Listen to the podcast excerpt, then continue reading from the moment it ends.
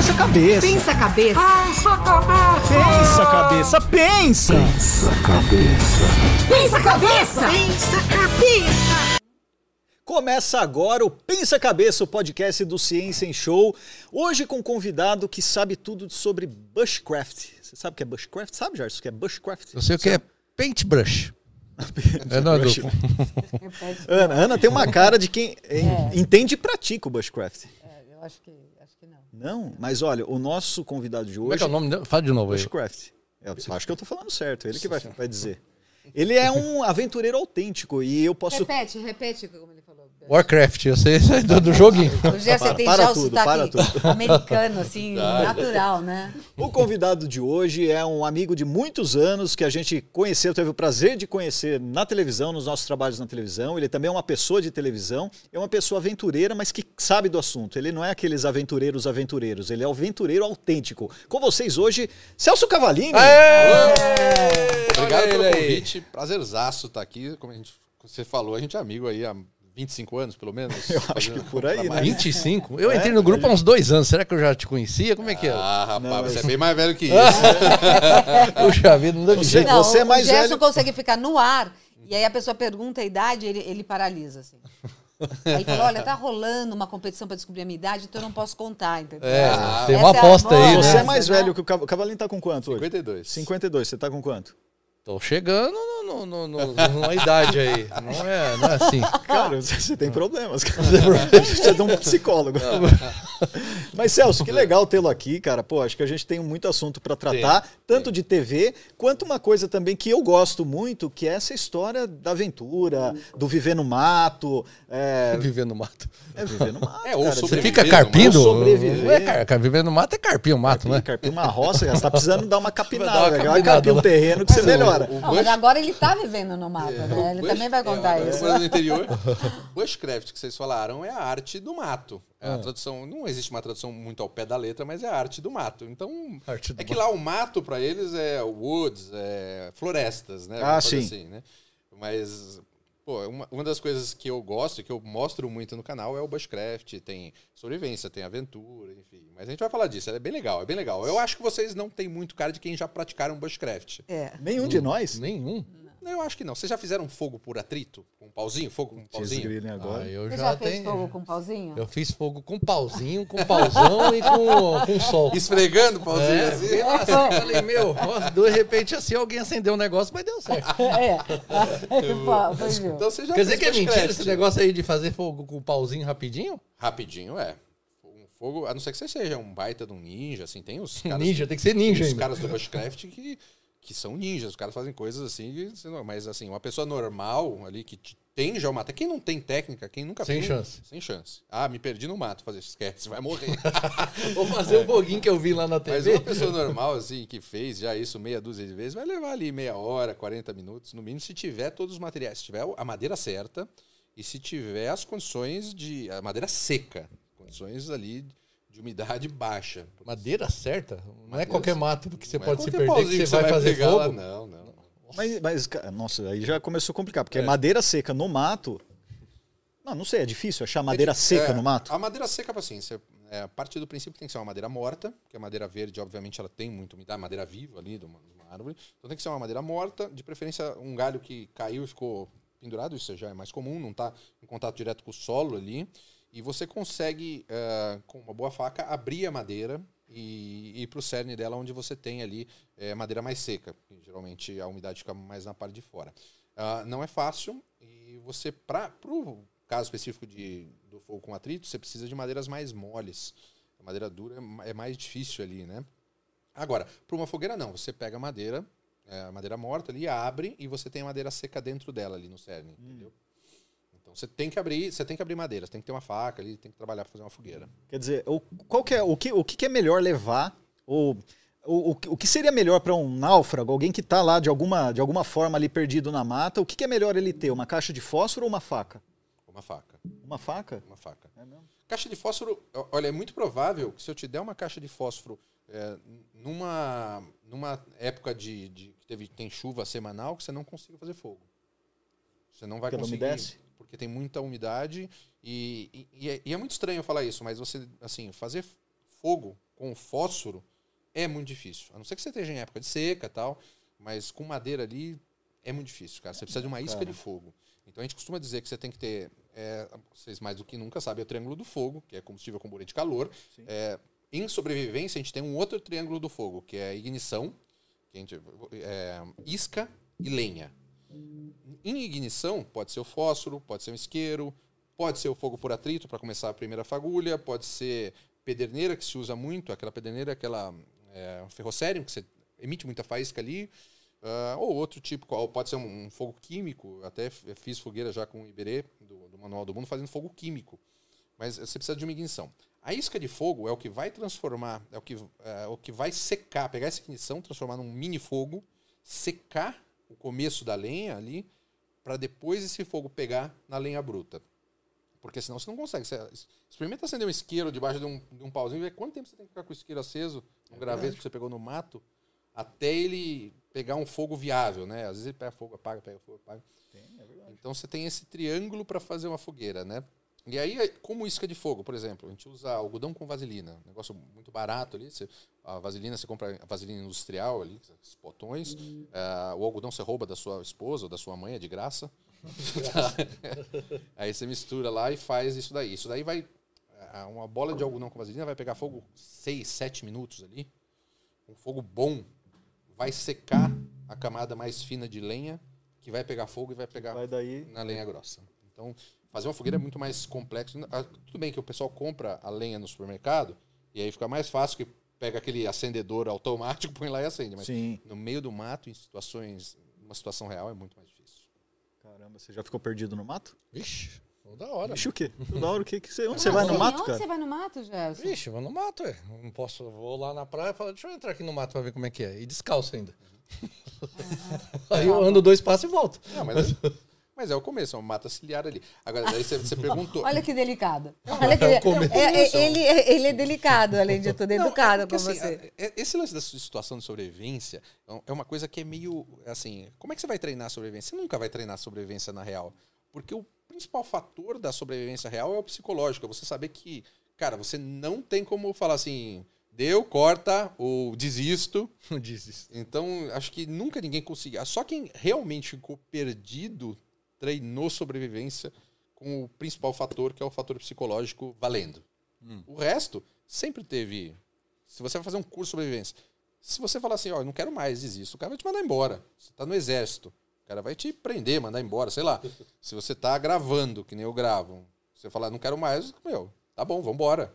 Né? Não existe o, o fator psicológico, que acho que é o fator determinante ali de sobrevivência. É, mais do que conhecimento, então o cara tem que estar. tem, tem que saber Ah, eu- eu organizar os Ah, conhecimentos eu ali que é naquela uma, situação. é uma combinação ali de, de fator psicológico, mas eu, eu acho que é o principal fator. Sobrevivente ao resiliente Uhum. e um pouco de conhecimento técnico. Também não adianta você ser zerado de conhecimento técnico ali, você ser resiliente, você vai fazer um, cometer um erro ali e pode, pode ser fatal, né?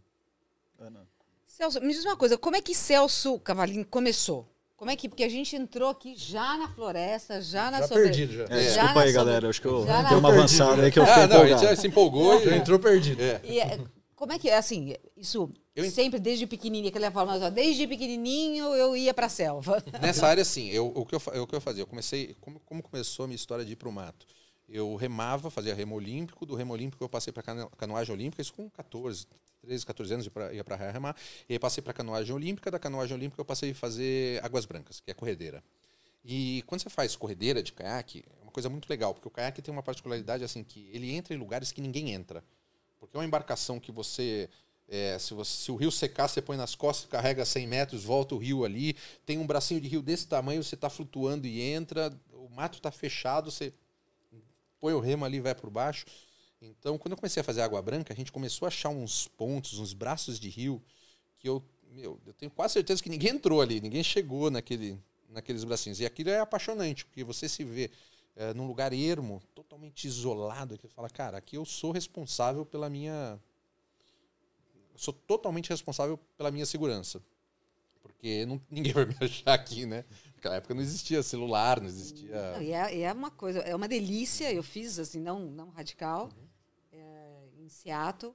E é, eu assim, primeiro achei maravilhosa toda a parafernália, não sei o quê, a pessoa fala, olha, mas se virar, você tem X minutos, porque senão você morre congelado. Aí você começa Sim, a você pegar descobrir. água fria. E não tem só. Você nunca podia imaginar uma coisa dessa, né? Eu tô aqui falando.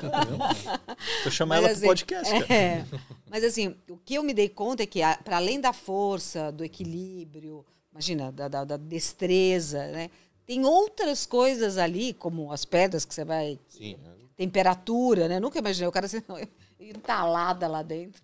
É, comecei. s- são dois ambientes que você não controla, assim, porque ninguém tem um mapa exato de onde está aquela pedra que você vai bater com o caiaque e ninguém tem 100%. a- a- Na época eu comecei menos ainda a informação meteorológica de como vai estar a condição de tempo. Nem hoje, os caras erram pra caramba, Aham. imagina aquela época. Então, esse foi o começo de, de tudo. E ali eu comecei a me apaixonar. Falei, bom, se eu vou para esses lugares, eu preciso começar a aprender a me virar, porque daqui ninguém me tira. E depois eu usei muito a televisão para fazer cursos com exército, com marinha, com aeronáutica, com especialistas, eh, com a desculpa de, de, de mostrar isso na televisão, mas sempre com a paixão de aprender, né? Com o cara que entrava, o cara que mergulhava na caverna, tudo isso, isso era uma desculpa, foi uma grande desculpa para eu vivenciar as coisas que eu sempre quis e aprender eh, com E você quem mais parou sabia, de né? ter medo, é isso? Porque assim, ou, ou, na verdade, assim, óbvio, medo a gente tem, porque isso significa cuidado e respeito, Claro, uhum. mas essas coisas que a gente lê e vê a seu respeito, de você estar próximos a animais selvagens, nadando em... Olha, chegou uma época da minha vida que eu tinha eh, eu tinha um quadro de aventura, né? Antes a gente trabalhou junto na Eliana, tinha um quadro de games que é, tinham a ver com, com adrenalina, porque a gente estava, o quadro inclusive chamava adrenalina, que a gente estava em montanha-russa tal, mas eh, nos quadros de aventura mesmo, eh, é que eu comecei a estudar mais esse lance do medo, porque eh, assim, era, toda semana você tinha que entregar. Você sabe, você trabalha na televisão, toda semana tinha que ter um quadro no ar, tinha que ter uma pauta ali. E, e, toda semana era uma coisa diferente. Então você saía de. eh, você saía de eh, mergulho em caverna para voar na asa do avião. Aí no dia seguinte era entrar na jaula do leão, na outra era estar perdido na selva. Perdido entre aspas. Então eram coisas muito diferentes, né? Ah, então você não tinha um tempo para você dominar totalmente uma atividade. Assim, se você falar hoje, ah, você é um grande aventureiro, eu falo, não, eu sou um aventureiro eclético. Acho que tem caras assim, caras que fazem coisas muito mais perigosas, muito mais arriscadas do que eu faço, com esses caras que fazem flying suits, sabe? Que você pula com aquelas roupas que saem no meio do canyon. cara que faz mergulho em caverna. É, coisas que eu fiz amostras, assim, mergulho em caverna, assim, fui até ali e voltei para gravar, mas não teria condições sem anos de treinamento é, de fazer. Então, mas, mas eu tinha esse lance de tá, tá tendo que fazer coisas diferentes o tempo todo. E aí eu tive que começar a lidar muito com o meu medo, porque a adre- a adrenalina é extremamente prejudicial quando você está numa aventura. A adrenalina é um hormônio que remete a gente a um instinto primitivo, que é lutar, correr ou congelar, né? É, isso funcionava talvez no tempo de Homens das Cavernas, os caras, sei lá, encontravam um dinossauro, se bem que os Homens das Cavernas nunca encontraram um dinossauro, né? Isso é um mito. Acho que não. Mas é legal para, como exemplo, é muito legal. aí o Homem das Cavernas está lá, encontra um dente de sabre, vai, vamos, vamos voltar para. E aí ele tem tinha três opções, ou ele corria, ou ele congelava, ou ele lutava.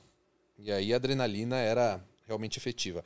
Hoje, se você está fazendo um canyon, que você tem que fazer, você está no meio de uma coisa, de uma ancoragem lá, que você tem que fazer uma transferência de ancoragem, bater um pino, você vai lutar, correr ou congelar.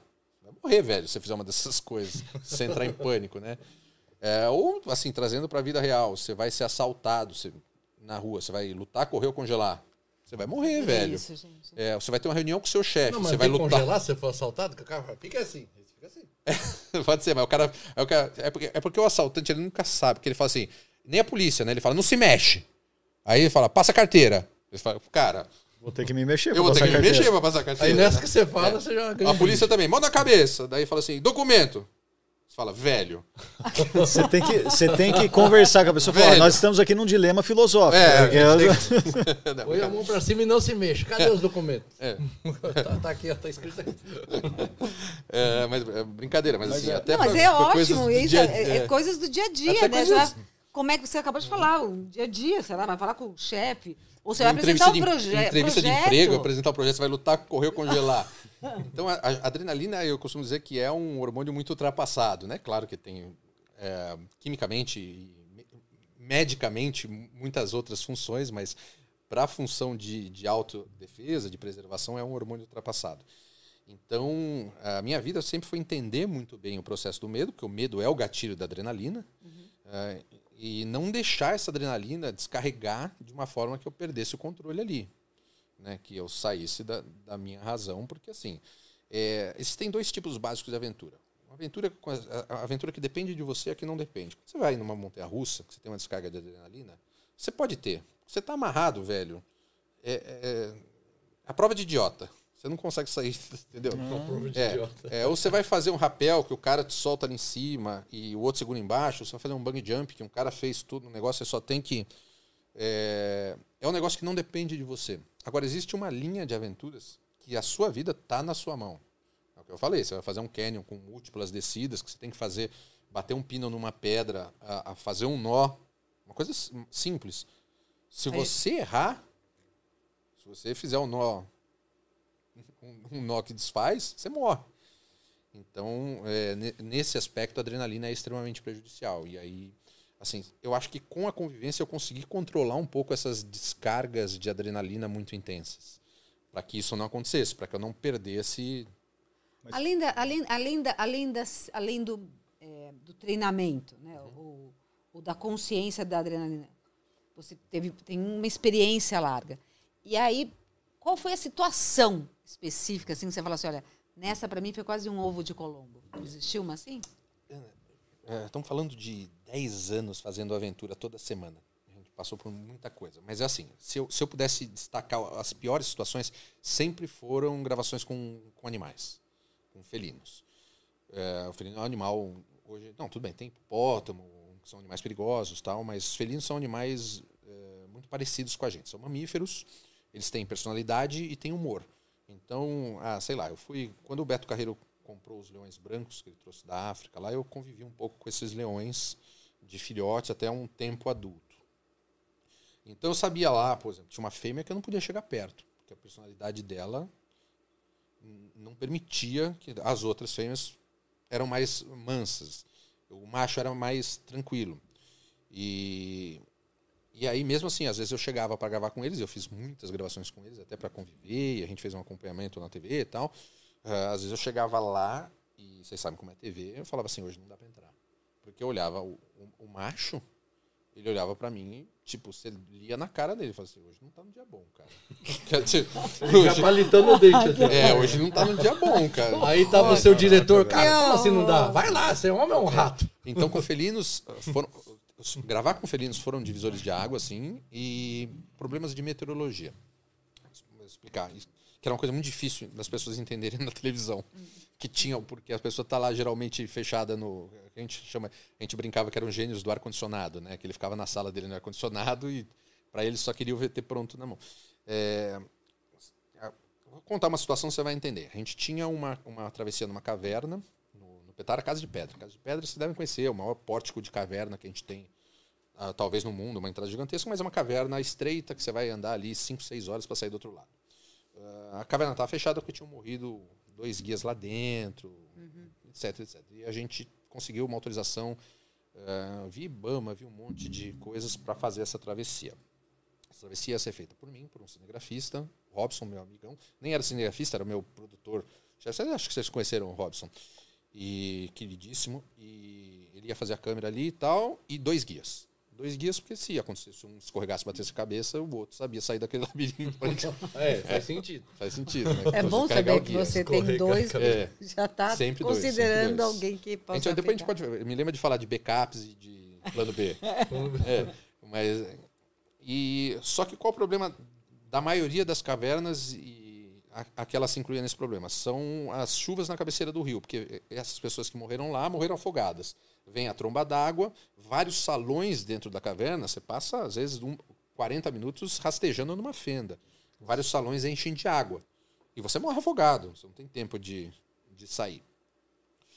Tá bom, essa caverna você caminha lá umas 3, 4 horas no meio de Mata Atlântica, então você sai cedo.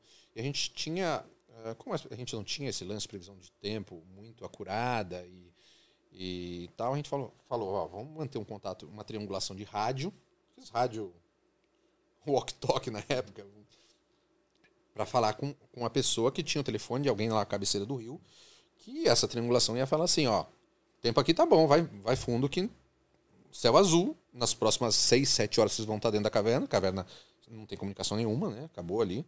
É, não vai ter nenhum BO de alagamento. Então, pau na máquina. Chegamos, beleza, chegamos na boca da caverna, vamos passar o rádio para ver se está tudo bem. Rádio. Cara. E aí a equipe de televisão, aquele negócio, sete pessoas gravando para ir lá no. para chegar lá no negócio, e data pro, pro, pro Vai VT pro e ar. pro ar, e o diretor já fazendo chamada, porque os caras não querem sangue nos olhos, né? E chegou lá, eu falei, cara, não vamos entrar. Não vamos entrar. Se, vocês não falarem com a cabeceira do rio, nós não vamos entrar. Porque eu não posso, não é só a minha vida, assim, eu e mais três pessoas e cara, os caras acabaram de morrer por causa disso, caras que eram experientes.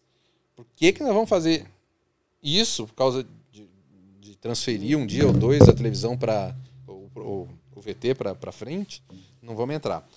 E aí foi uma celeuma, putz, e o pior de tudo, assim, eu derrubei a gravação, derrubei. Vamos voltar amanhã, a gente re- reconversa, mais três horas, quatro horas de mato andando subida, porque Nossa. o pessoal adorou, né? E o pior de tudo, pior de feliz. tudo é que a gente, quando chegou lá, não ia chover. Entendeu? Não ia chover. Ia estar tudo bem. Mas é, como é que eu ia fazer o negócio? É, mas depois que, depois mas que é- passou a situação, É. você soube que não choveu, né? É. O problema é prever. Mas eh, respondendo as tuas perguntas, então, acho que os esses divisores de água, assim, no- sempre eram com relação a animais e tempo. Porque o resto você treinava, assim. Quando você. Quando você é, ah, vou fazer um mergulho em caverna. Meu, marca para daqui dois meses, eu vou todo dia lá, pego o melhor. Cara, a gente tinha acesso, porque a TV te dá esse acesso maravilhoso. Essa oportunidade de você ter acesso ao melhor instrutor de caverna. Fala, velho, a gente vai fazer isso, você quer fazer com a gente, a gente divulga seu nome, sua, sua empresa. E ficava lá treinando com o melhor cara, então dava para fazer. E, e era uma coisa que assim. Aí eu tinha, eu tinha instrução, eu tinha como, como fazer. Ou num curso militar, sempre os cursos militares eram muito rigorosos, assim. Ah, ah, vamos fazer o. Eu agora até coloquei nos shorts lá os disparos de, de blindado, tiro de tanque de guerra.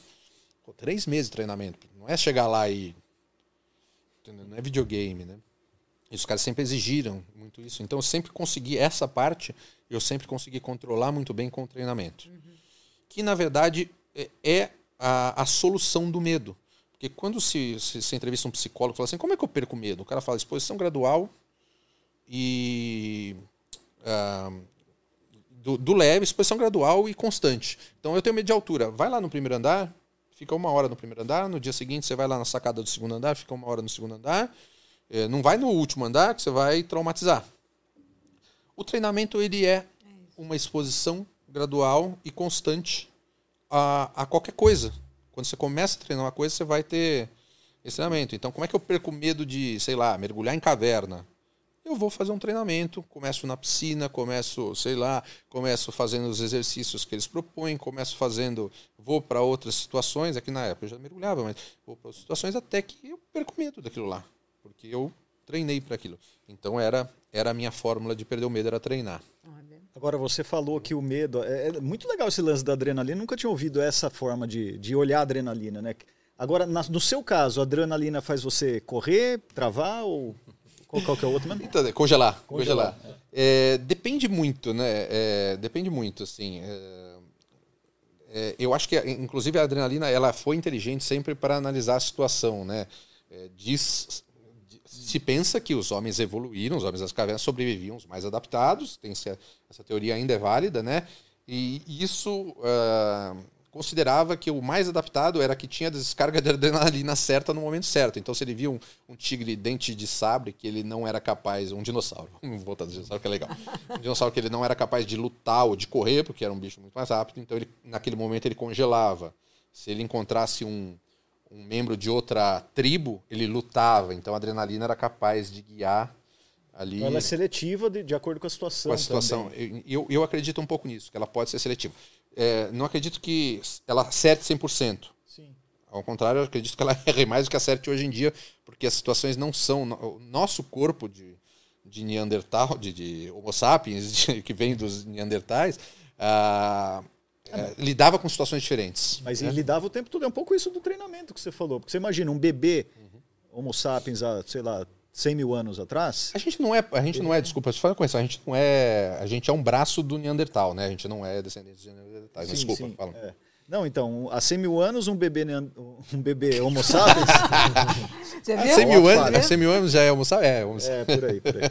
É, ele vivia situações ao longo da vida e talvez até indígenas hoje vivem, indígenas, Sim, si- sim. é, tribos isoladas vivem situações que treinam desde criança que jamais a gente, se a gente colocasse imaginar, é nisso, engraçado para mim, você sabe que é, os, os homens ou mulheres das cavernas, né? Uhum. é, eu fico imaginando que os bebês já nasceram grandes. Você que tem filho pequeno, você imagina... Como não, é que, não, não dá como é que minha filha é, ia sobreviver a, a uma quem situação passa por de- essa experiência, né? Os É. bebês pequenos, você fala assim, gente, ficava lá naquela sujeira. Era Quem sobreviveu não morriam de jeito nenhum. É, Era tinha uma acho que Taxa de tinha uma mortalidade. taxa de mortalidade era muito grande. muito alta. é. Mas você sabe, olha uma coisa legal que eu vi de uma. Ouvi dela, não, ouvi um texto dela, que é uma antropóloga, que como você. É, é, como você define antropologicamente, ou na a arqueologia trata de objetos, né, de sociedades, é isso. Que é, você encontrou uma sociedade antiga ali, né, com objetos. E sabe que, que- qual que é o, o que, que eles analisam? Assim, por exemplo, um fêmur quebrado recomposto.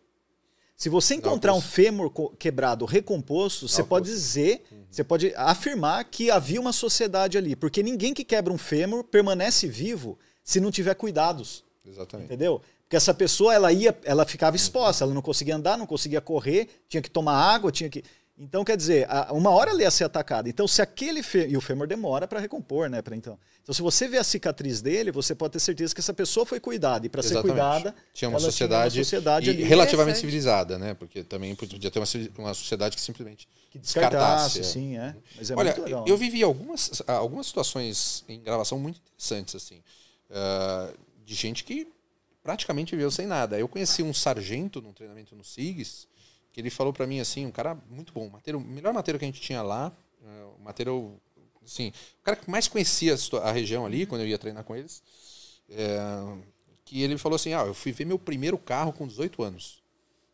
Até então eu só tinha visto barco.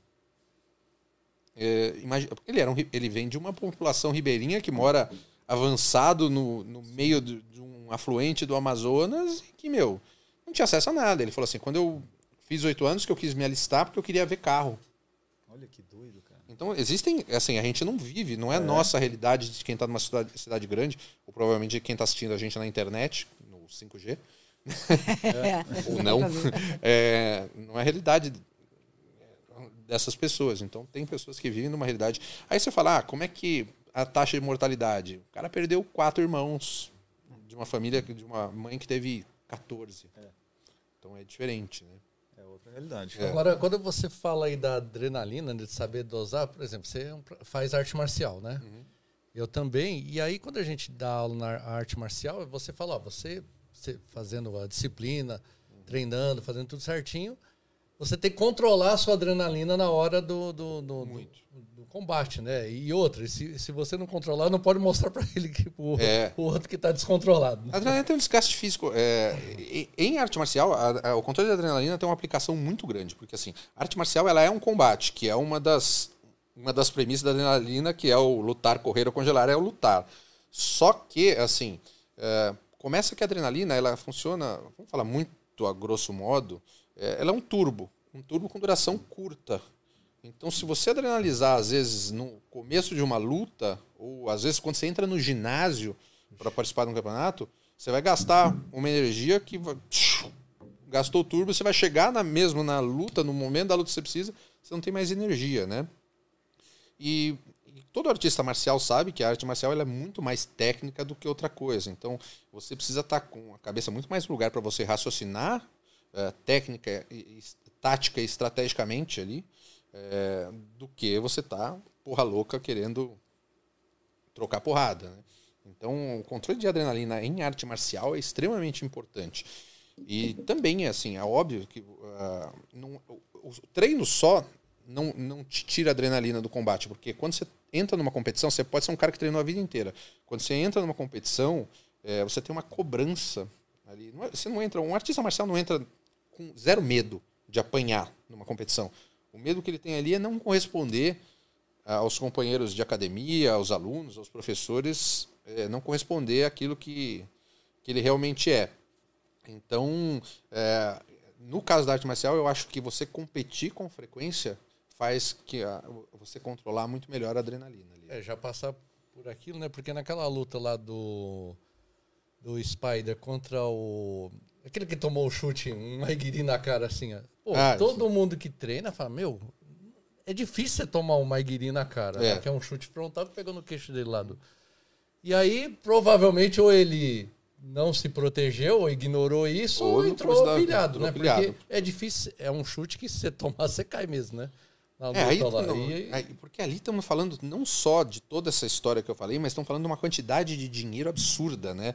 Então é difícil o cara controlar a adrenalina dele quando uma luta tá valendo é, não sei quantos milhões a mais. Talvez naquela luta ele já tinha bolsa, mas assim, se ele ganha, ele vai ganhar milhões e Não, milhões e milhões. grana, então- o, né, toda o, olha, Sim. ven- venceu, né? Que- Exatamente. E é o Vitor Belfort, lembra? Quando ele tomou um chute e caiu todo. Uhum. É um chute que é, é muito difícil você ver um- alguém conseguindo dar um, um chute frontal em alguém e acertar. Ainda mais uma pessoa É experiente. fácil de defender. Não é que é fácil de defender.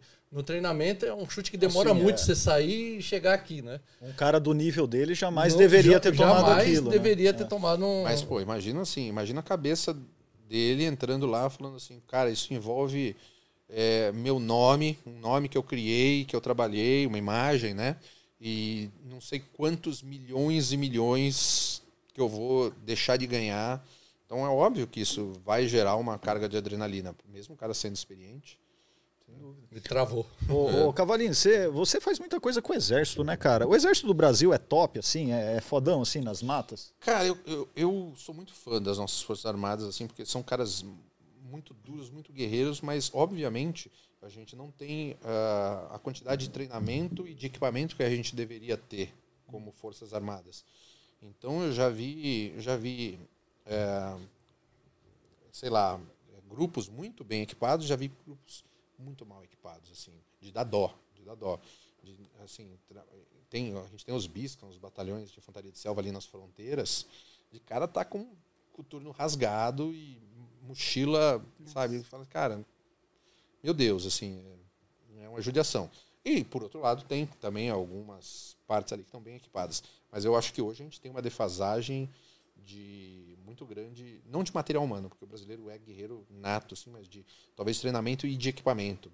Talvez também de investimento de grana, de salário, tudo. Então, quando você não tem um bom salário, um salário forte, que é isso aí, a gente Sim, é abre até para os policiais que a gente tem. É. Se você não tiver um bom salário, você tem cada vez menos gente, menos, sabe?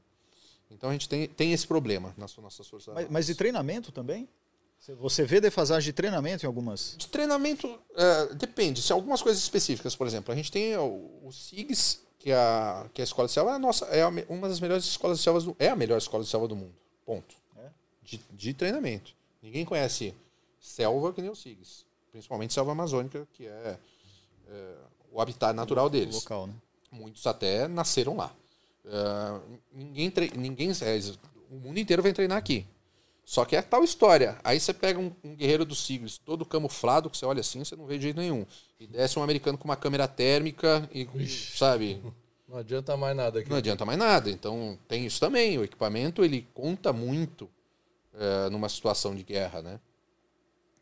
Não estamos mais. Tecnologia a aliada. tecnologia né? aliada ao negócio conta muito. Isso é um ótimo comparativo, né? Você vê uma pessoa super treinada, destemida, envolvida, viveu, né, nasceu, como você falou. Ah, e o cara né? manda um míssel teleguiado, sei lá, dá um. É, vem com uma tecnologia. Um Então não tem enorme. aquele negócio mais, meu, se tiver uma guerra, vem aqui que a gente arrega. Não, não tem essa, né? Ah, tem, Porque tem alguns fatores. que você falou, o cara desce, Tem- vem o tem- Mr. Magoo com o É, negócio lá e já Tem vem, alguns cara. fatores que, assim, é, por exemplo, você- guerra na selva. É, o que se sabe, quando a guerra começa a ficar longa, e muitas guerras ficam longas, aí o negócio começa a virar o jogo. Porque, assim, você pega um gringo que tem uma tecnologia, mas que não tem experiência de selva, deixa o cara um mês na selva, o cara tá tão judiado que assim, não tem mais condição de guerrear. Pode ter a tecnologia que quiser. Então, quando é uma guerra mais longa, aí você tem, sim, é, a predominância do, de, um, de, um, guerreiro de selva que tem a, a vivência e a naturalidade ali de, que, um, que um gringo não tem. Mas se você colocar, pô, o que, que adianta colocar um cara, é o que eu falei, não é o nosso guerreiro, colocar qualquer cara super camuflado contra uma câmera térmica, o cara vai acender. Tipo... É, aquele, é o lance do Vietnã, né? Que... É, para aí. É igual o Vietnã, né? Que os caras lá eram experts na selva e os Estados Unidos tomou é. Um vareio. Né? Agora, vale a gente destacar também que é, esse lance de sobrevivência ele é muito uh, específico de cada lugar. Se a gente pegar um guerreiro de selva e colocar na neve, cara, esse cara vai se ferrar muito, entendeu? Porque ele nunca viu neve na vida. E, e ao contrário também, se você pegar um cara especialista em montanha, é. neve e tal, e colocar no meio da selva e nunca entrou na selva, ele, cara, ele vai sofrer demais. Então, uh, eu fiz curso com o Socorro Andino ali na, do Chile, que é um tipo são os guerreiros de selva das montanhas deles. Não são os resgatistas. Guerreiros não, são resgatistas de montanha. Então era um cara que não tinha muita experiência em neve. E assim, hoje a gente, a gente tá, começou a conversar falando nisso, a gente pode desenvolver mais para frente. Assim, você falou da faca, eu falei, a faca é o facão é o primeiro, é a primeira ferramenta do, do guerreiro. Se o cara não tiver uma faca, não faz nada. Eles brincam que é o cartão de crédito da selva. Com a faca você consegue fazer tudo ali. Uh, pro cara do Socorrandino é uma pá. Pra que o cara vai levar uma faca para cortar neve? Entendeu? Doido, né? Tem, não faz a sentido. gente não para pra pensar isso e é lógico, né? Não, é, você fica. Com uma pá eles fazem abrigo. Claro que assim, eles levam faca porque eles têm uma travessia de floresta, é. mas assim, na hora H ali é pá, velho. Então... Nem, por isso que o Rambo faz sucesso. Você pega a faca dele, ele abre lá, tem a bússola, aí tem o. Tem o é, ele tem, o, o Rambo foi, ele foi é, o, o, inventor do mini kit, né? Do, do, mini kit de sobrevivência. Ele tinha tudo naquele caminho de faca. Hoje a gente sabe que, assim, é, aquilo lá não funciona em selva. Aquele cabo oco, para selva, você precisa ter uma faca monobloco, uma faca full tang. Porque senão ela quebra. É uma faca que vai ser usada é, para assim, muitos abusos. É uma faca. Imagina que uma faca é uma peça só e o cabo é sanduichado em cima. Isso é uma faca, full tang, monobloco. Ah. Quando você tem uma faca com ah, cana aqui, você tem uma tá. solda e você tem um, um, ponto de quebra ali, que quando você vai pegar essa faca e derrubar uma árvore com ela para fazer um abrigo, você vai bater ou vai pegar um pedaço de madeira, ela não vai aguentar o abuso. Tá. É então, é, o braço. Então a faca do, a faca do Rambo sinto dizer para vocês é. que era tipo, uma ilusão. Era, era uma ilusão. ele cortava chorar, cara, não precisa chorar. Puxa vida, eu é, cortava mas o Rambo, alambrado. Mas o Rambo evoluiu mas... e tanto que no terceiro ou quarto, não lembro mais, ele já está fazendo as próprias facas forjadas e full ah, tang. que eu, a gente fez um, no canal eu fiz uma réplica de um facão do, do Rambo, com, a gente tem um cuteleiro que faz minhas facas e tal. E ele fez, é um negócio grotesco, full tang, feito de mola de caminhão, que eu acho provavelmente. E, com um cabo assim, enrolado com corda. Então ele, o, o próprio Rambo evoluiu, assim. Os, os caras falaram pra ele, véi, oh, não... essa parada aí que você fez é legal, mas funciona não, velho. Vai ter. Mas nos anos 80, cara, essas coisas aí colava muito, né, velho? Porque a gente não tinha referência. Esses dias eu reassisti um filme, cara, que eu assisti quando era criança. Comando Delta. É com o. Chuck Norris? Chuck Norris. Você conheceu o Chuck Norris? Conheci o Chuck é, Norris. É, você vai falar Uma das mais, as experiências mais incríveis da minha vida foi conhecer o Chuck Norris, é, cara. Conta aí, conta aí. Conta como foi. Não, mas fala eu. Não, é porque assim, eu assisti o filme e falei, cara, mas esse filme é muito, muito tosco, né? As coisas que acontecem lá são totalmente inverossímeis. E na época que você fala, caramba, olha os caras, né? É muito louco isso daí. É. O tempo passa, você totalmente. adquire mais conhecimento, Sim. aí você. Mas muitas coisas até hoje. Você vê o cara fazendo fogo com um pauzinho em 30 segundos, é. você vê o cara tomando água sem tratar, entendeu? Coisa que você sabe, você vai, vai morrer, você cara. Você tá lá no meio do mato, você fala, acho que você não aposta no, na, no, na sorte? Não. Dá um, não? Não, tem apostar na sorte no meio do mato? Mas essa quantidade não, porque, assim, de treinamento dele, eu assim, duvido que ele aposte tá na sorte. Pegar, pegar uma geada ali vai ser uma diarreia que você vai desidratar mais rápido, ah. entendeu? E vai passar muito mal, cara. É, é ruim, não trata. Trata, ferve. A não ser que assim, ah, eu vou morrer de desidratação nas próximas duas horas. Nossa. Aí bebe e reza, e né? Reza mas, pra... mas se você tem um... Outro dia eu assisti aquele, a prova de tudo, ele, ah, preciso comer, não sei o quê. Aí ele achou um, não sei não, uma taturana, um negócio desse tamanho assim. Aí comeu, explodiu na boca. Ah, Daqui a pouco ele, putz, tô passando mal. É isso, e, e, isso imagino que tenha sido real, assim, numa é. situação real, você pega o Bear Grylls, o Bear Grylls é um cara extremamente experiente, um cara que tem um histórico de exército, de aventura gigantesco. Ele, se não fosse no programa, ele não ia comer aquela. Eles iam olhar aquilo e falar, isso vai dar merda. é, não vou comer isso, né? Mas para um programa de TV, para um show, você tem que fazer, né? E aí, é, imagino que ele comeu de verdade, você vê ele mastigando, imagino que aquilo lá deve ter feito mal, né? E que ele não precisaria daquilo, porque assim, é, é, pô, a sobrevivência, falta de alimento é, é a última, a última necessidade ali. É, sobre, vamos falar de sobrevivência. Me lembra do Chuck Norris. Vou lembrar, tá, tá aqui, É. tá anotado. Falando de sobrevivência, a primeira coisa que você tem que tomar cuidado é assim, a, a segurança física ali, pra você não cair, não ser a, a morte instantânea, né? A gente costuma dizer que o, a- o ar. É, é três segundos se você não fizer cagada, três minutos sem ar, ah, três horas sem calor, três dias sem água e três semanas sem comida. Então, essas as necessidades. Três semanas você fica. Não é que fica de boa. Nada mas- é, nada, nada, esse, é uma regra do três é muito aproximada, porque Ordem assim, de grandeza. uma né? coisa é você ficar três, três horas sem água num, num clima fresquinho, outra coisa é você ficar três horas sem água, é, três dias sem água no deserto. Uma coisa é você ficar três horas sem calor na selva amazônica, outra coisa é você ficar três horas sem calor na neve. Então isso é um cálculo muito grosseiro, mas a necessidade é essa. É a primeira coisa que vai te matar na prática disso, você é, seria falta de ar, você está afogado, mas num acidente de falta de ar, seria frio. Você pode morrer de hipotermia em três horas. Se você estiver numa situação molhado, no frio, talvez na neve, em três horas. Ah, de sede, de um a três dias, depende. Você está num deserto, um dia. Se você está numa área mais ah, agradável, três dias. Claro que vai depender do seu biotipo, do- dela. Do, e aí, de fome seria a última, a última necessidade, assim, a, ser- a última coisa que você pensa é comida, né? Você vai ter dor de cabeça, vai ficar fraco, tal, mas morrer mesmo. Mas é legal porque elenca a prioridade do Elenca que você tem prioridade. que... Eu acho que entre buscar. nós aqui eu ia ser o último a morrer. Por Porque eu como miojo, cara. Você come hoje? É, quando você não, é, não tem seleção no que você come, você é o Tá, último. cara, qualquer aqui, coisa. Quem come miojo aqui? Aí, ó. Eu comi muito miojo. Na época de faculdade, eu, sou- eu- eu me alimentei sim. basicamente de miojo. ele toma café da manhã, Miojo. miojo. Eu me alimentei praticamente de Então, miojo aí durante toda a você é faculdade. seletivo, você se lasca, né? Que você fala, "Putz, eu não vou comer Ah, mas não tem o seletivo. Depois de um momento, existe um grau de fome que não exi- não existe mais seletivo. Ah, é? Você já foi dar curso, você fala, não, eu só como com não sei o quê, nha, nha, Tem uma nha", hora que- pega, levanta o dedinho, não tem que levantar o dedinho, faz, a- chega lá e já Não. tá. Tem uma hora que entra o, instinto de, de sobrevivência ali. Você Imagina, come o que na frente. ali. Caramba. Cara, eu, eu não sei se você conhece o nome ou, ou esse, porque eu já vi isso daqui uma vez no passado, que é uma, eu não sei se é síndrome, alguma coisa, síndrome do sobrevivente ou síndrome do resgate, não sei, que é o cara que ele ficou náufrago lá há muito tempo e ele tá lá naquele último suspiro de vida dele, ele tá muito debilitado e aí vem um helicóptero para salvá-lo, alguém acha ele.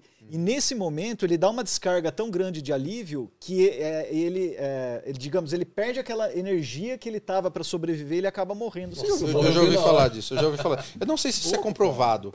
Eu não sei se isso é comprovado, mas eu já ouvi falar. Mas é uma tese que tem uma certa lógica. É, né? eu já ouvi falar de, outros, de outro fator que é, É. parecido com esse, que é o falso resgate. O cara tá lá, aí ele tá, sei lá, perdido uma semana na selva. acha Aí que- ele vem o helicóptero e fala, tô salvo. E ele relaxa. E aí o helicóptero vai embora. Passa longe. Passa longe. E, e já ouvi olha. falar que esse cara geralmente ele tem um baque psicológico ali e que se transfere pro físico tão grande que existe essa síndrome. Não, não sei se é comprovado ou não, porque o cara morreu, não, não sobrou pra contar. Ele não pôde referendar essa É, informação. Mas já ouvi falar disso sim.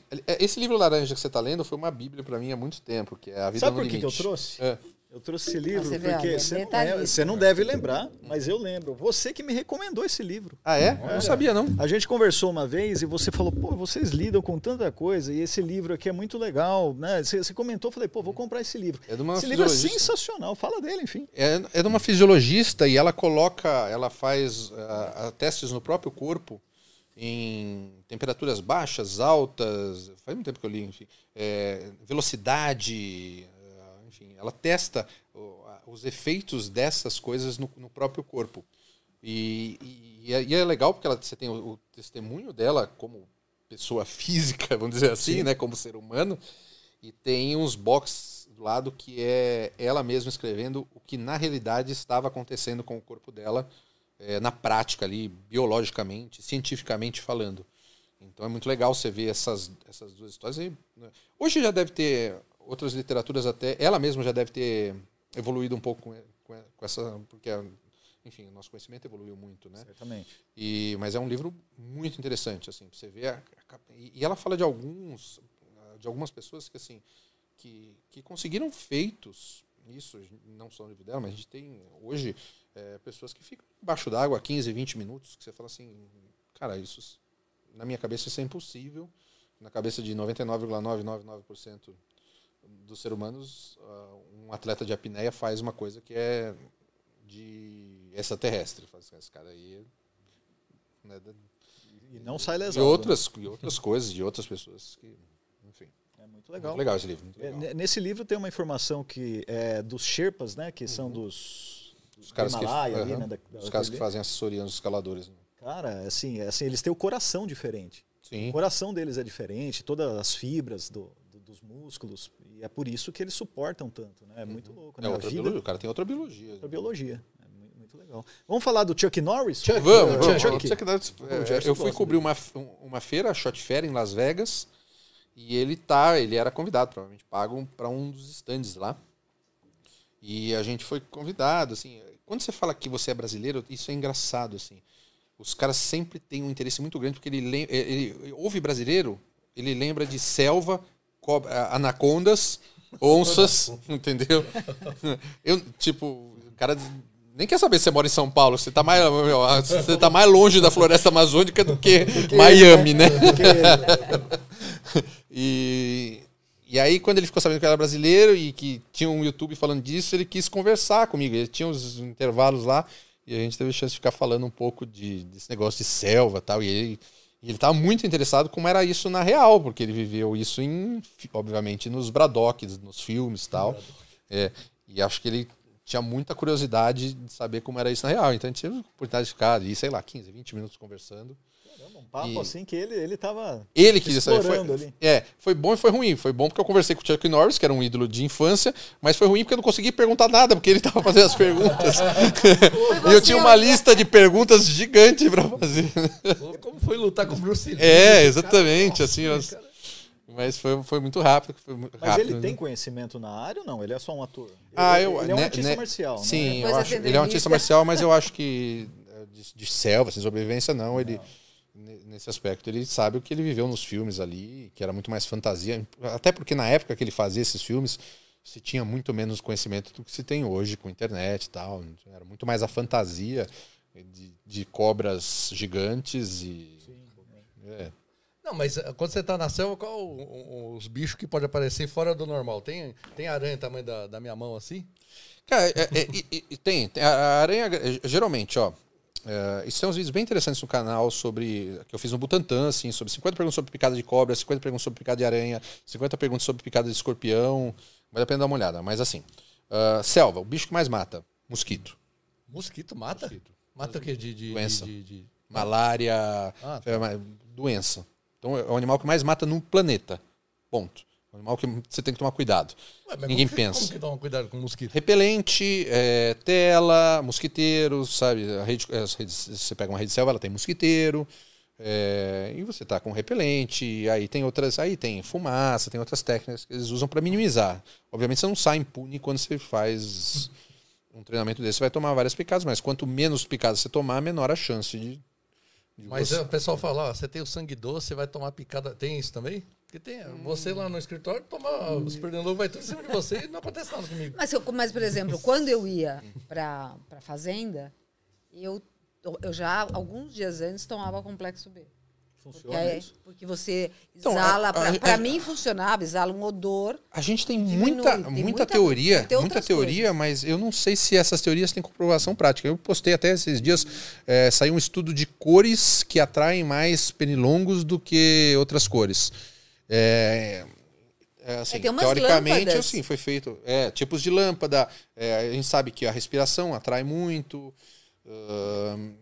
assim, obviamente, áreas expostas, o calor do corpo, eles vêm muito pelo calor do corpo. Então, uma pessoa que tem um corpo um pouco mais quente, talvez seja essa do sangue mais doce, entendeu? É isso. E pode ser isso. Mas tem muita teoria, eu não sei o quanto disso é comprovado na prática, porque, assim, eu não- nunca tive uma experiência pontual de falar assim, ah, isso daqui resolve. O repelente resolve. O repelente resolve, é bem efetivo hoje. Os repelentes são cada vez mais efetivos. É, não acampar. Aí tem as partes táticas, assim, não acampar muito perto de água, que tem mais pernilongo.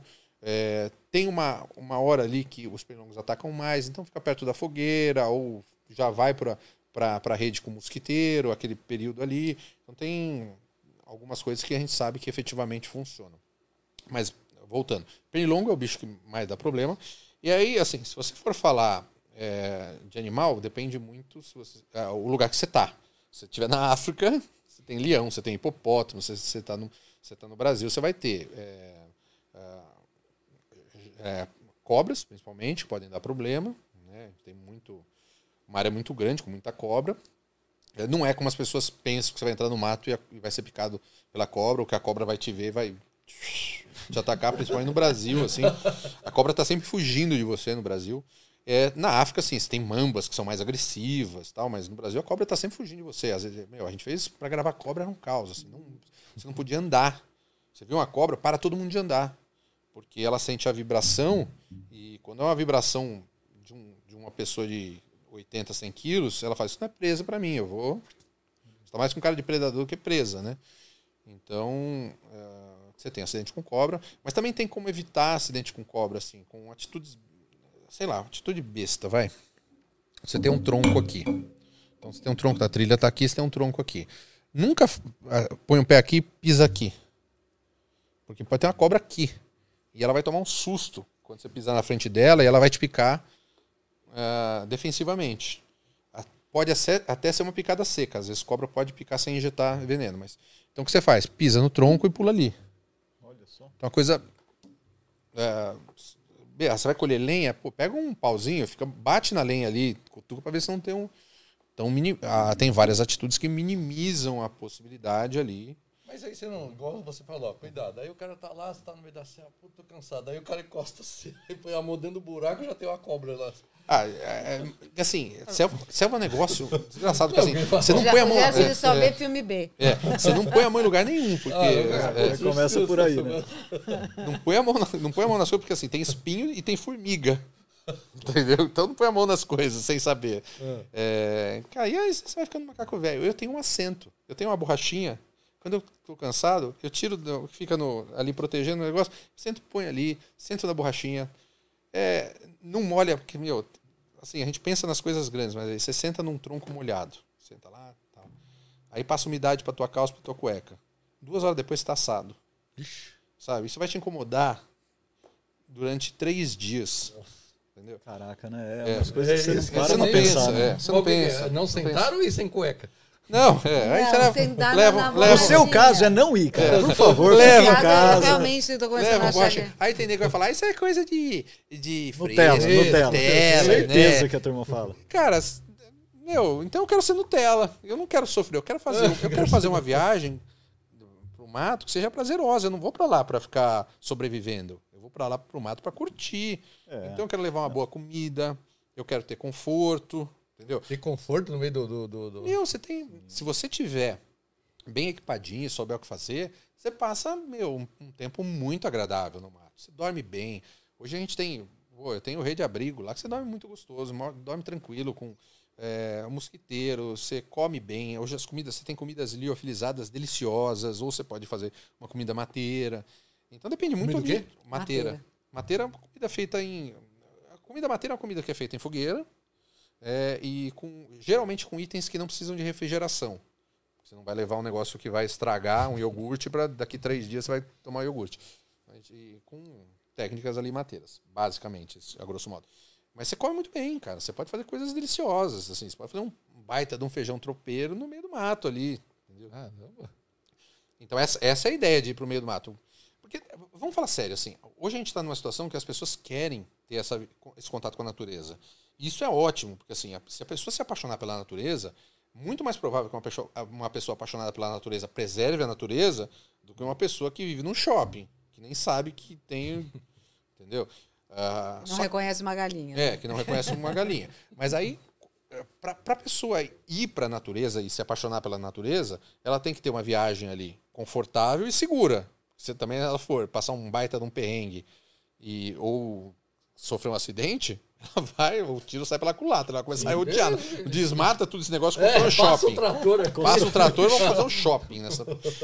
Então, é, essas técnicas de que, que eu fico dando no YouTube, de segurança e conforto, segurança e conforto, segurança e conforto, é, elas têm um porquê, assim, elas são, velho, eu estou incentivando vocês a, a irem para o outdoor, a fazer viagem, não só para o mato, mas ir visitar um rio, um canyon, ser um campo, seja o que for. Então, eu vou passar para vocês dicas aqui que vão te deixar mais confortável, mais seguro, entendeu? E eu estimulo que seja assim, estimulo que seja é, Nutella, que não seja raiz. Que você, ah, não vou levar, não vou levar o isqueiro, não, vou fazer fogo com um pauzinho.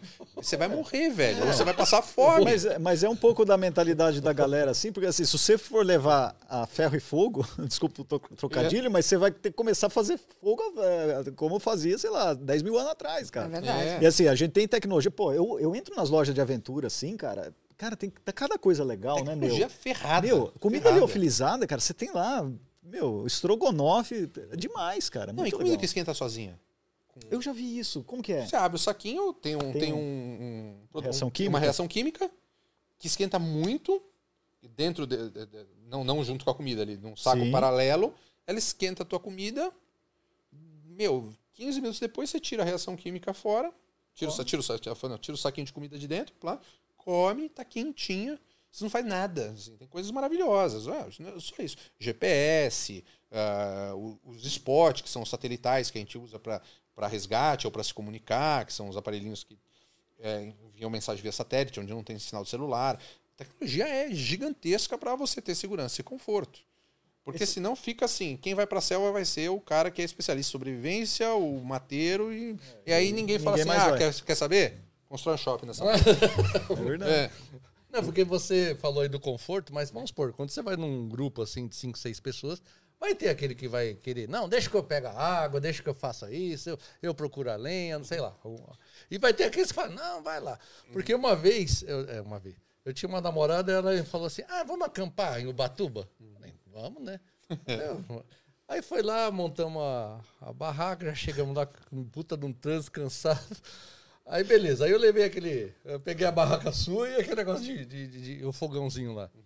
Aí levei meu bifinho, eu já cansado, eu fazendo de tudo, ela só, sentada. Ah, ah, então busca água pra mim. Aí eu fui lá buscar água e deixei lá o bifinho fritando, lá pra. Falei, tô morrendo de fome. Aí eu voltei. Mas cadê o bife que tava aqui? Ah, Comecei o bife. Não, tinha um cachorro Ah, passou o assim, cachorro ah, o cachorro tá coitadinha. Pega as coisas e vamos embora agora. Eu falei, sai Ela fora, ficou com dó aqui. do cachorro e deu dó pro do cachorro. cachorro, deu pro cachorro e ficamos sem bife. Eu falei, ah, pega as coisas e vamos embora agora. Largou dela. Ah, mas aí. é, então, mas aí assim, é falta. Com, com o tempo você vai pegando mais experiência, você vai tendo mais equipamento, é, você vai entendendo que você tem que levar backups, né? Coisa a mais, você leva comida a mais, enfim. Tem uma série de coisas. Agora, eh, os grupos são mesmo heterogêneos. Eu, eu particularmente, não gosto de acampar em muita gente. Eu deixar é, três, quatro pessoas, ou, ou com a minha esposa, ou com o meu cinegrafista, é, e mais um guia no máximo, porque assim, quanto maior o grupo, isso é um trauma que eu tenho de, tel- de televisão, assim, televisão tinha aquelas equipes de aspones tremendas, né, do cara que se levava lá para fazer, sei lá, Sim. só para atrapalhar. Então, é, eu sofri muito com grupos heterogêneos, né? principalmente fazendo atividades de mato, né? Tinha sempre o carro, chegava lá a produtora toda perfumada de sapato de salto, falava assim, "Ô, filha, Aí reclamar com você. Pô, mas não tem outro lugar que a gente. e Tem, tem um shopping. senta aí, vamos, senta aí, para ali no shopping, vamos fazer compra do shopping. Deixa eu fazer uma pergunta conceito aqui. É, duas. A primeira é, você está falando muito sobre o quanto a pessoa que vai estar mais envolvida com a floresta, tudo, é, ela vai preservar mais. Como é que você analisa hoje o momento que a gente está em relação a- ao desmatamento, ao meio ambiente? Você que é uma Cara, pessoa tão envolvida com esse Ah, tema. a gente está muito ferrado, assim. Tá muito ferrado. Você pegar, vamos, vamos, vamos ser muito. eh, São Paulo. São Paulo tem, deve ter de mata nativa 6 a 7%. Muito mal distribuída. Porque a mata nativa também não adianta você estar um pedacinho aqui, um pedacinho ali, um pedacinho ali, porque os bichos não se conversam. Então a gente tem os corredores, mas assim, a gente desmatou 93% da. São Paulo. Estado. Estou falando de cidade, São Paulo, estado. Nossa. Então a gente está muito ferrado. É, Amazônia é difícil saber, porque a Amazônia, assim, se fala muito, ah, se tem a queimada ali, mas a gente sempre teve queimadas. Hoje a gente vê mais as queimadas, porque antigamente não tinha tanta tecnologia para se ver. Uh, e, e, e, os períodos são. Não estou defendendo o que tem e o que não tem. Eu estou falando a real de que assim. E talvez a gente não tivesse tanta consciência talvez, quanto a gente é. tem hoje. E a gente tem períodos. É, gente, isso, isso eu tenho certeza, que a gente tem períodos cíclicos. É, tem décadas que a gente vai ter mais queimadas, não só na Amazônia, mas em qualquer lugar. Tem décadas que a gente vai ter é, mais, mais água, tem décadas que a gente vai ter mais chuvas. Isso a gente não consegue ver ano a ano. Então é difícil falar de Amazônia. No resto do mundo, assim, você pegar a Europa, eles desmataram praticamente tudo. Ou seja, os caras que mais falam hoje de preservação são os caras que já destruíram praticamente todo o habitat deles, uhum. entendeu?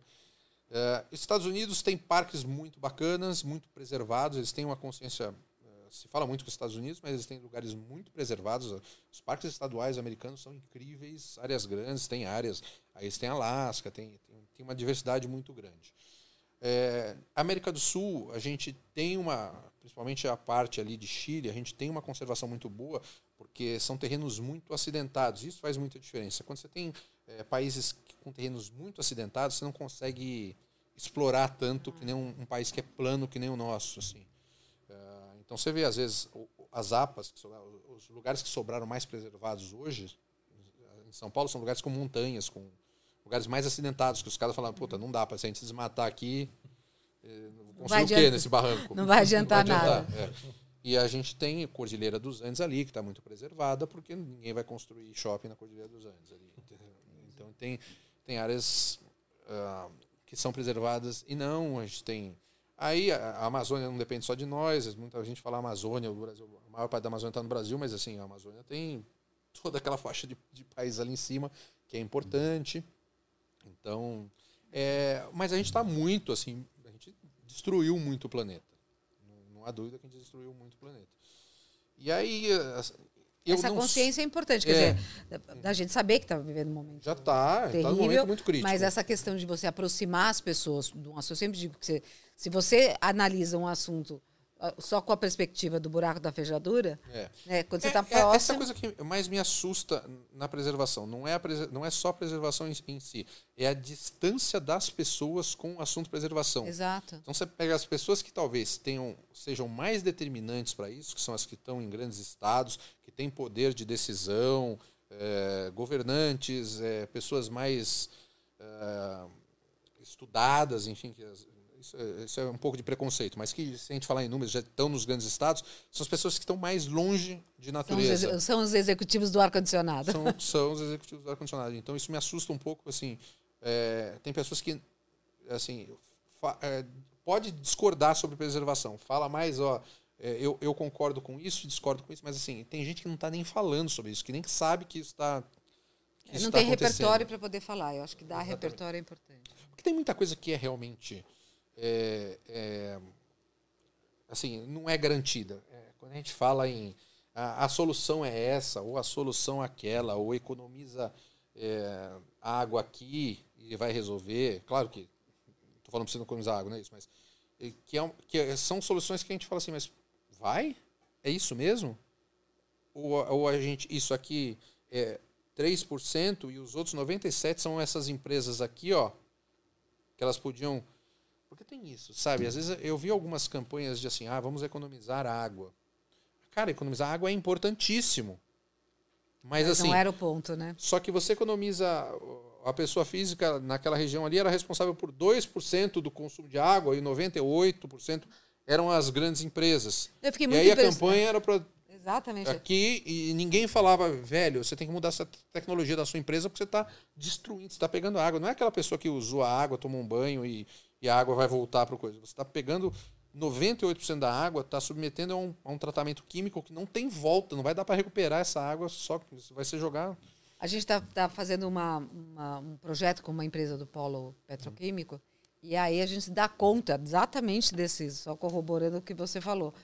Uh, a empresa gastava, consumia o equivalente ao consumo de Campinas na sua planta. Exatamente. E aí uh, só mudou quando eles começaram a usar o reuso né, da água. Porque imagina, era usado água potável. Mudou a tecnologia, né? Então, só que Teve você- que mudar. Teve mas é que mudar, Só que, né? só Uma que não adianta você ficar falando eh, só para ir para pessoa física economiza água, toma um banho de, em vez, ao invés de 15 minutos, toma de, de 10. É claro que isso faz diferença, mas assim, a grande diferença Na- era na essa empresa proporção. que gastava Exato, Campinas. mais água que Campinas. É. E, e- Pra e- e refri- o estrago da água é muito maior numa empresa. né? Apenas para fazer a refrigeração das, Uhum. das torres. Sim, Então os é- processos de. É impressionante, né? Você imaginar é a- uma- a é exatamente esse tipo de ação que deve ser feita por esses. Então a gente ainda tem muito disso. a gente ainda tem essas, essas pseudo-ações que eu acho que são válidas do. Ah, vamos economizar aqui. Não, qualquer Entendeu? mudança e qualquer que educação qual- no é, comportamento é num estado importante. Que qualquer, qualquer fração faz diferença. É, mas se esquece de que fala, velho, o verdadeiro problema está aqui. Se a gente não mexer nisso aqui, não adianta mexer nisso daqui. e Tem toda a tem razão. isso.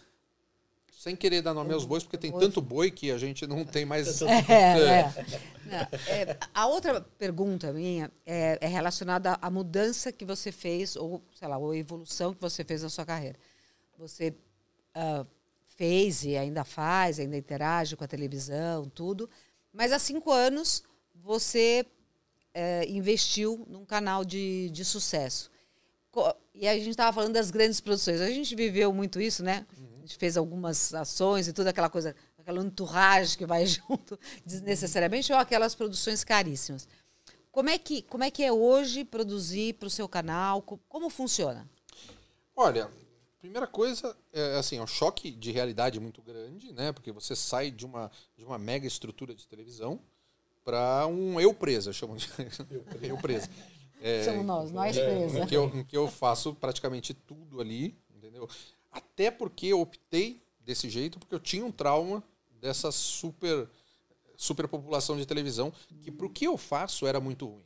Talvez para outras coisas, é, mais gente ali ajude, para um, sei lá, para quem faz outros tipos de programa. Mas para quem faz um programa de aventura, muita gente atrapalhou muito. No meu caso ali. E a TV tinha. é, é, nunca teve ninguém especializado em fazer matérias de aventura, TV aberta, de aventura. Ela tinha uma equipe que fazia. que hoje saía para gravar culinária, amanhã saía para gravar polícia, que ia para o meio do- de uma comunidade, e no terceiro dia ia para o mato comigo. Então. é, é, era muito show. Aí o cara levava a experiência desses dois. Você falou, olha, outro dia eu tava correndo dos tiros, certo? É, exatamente.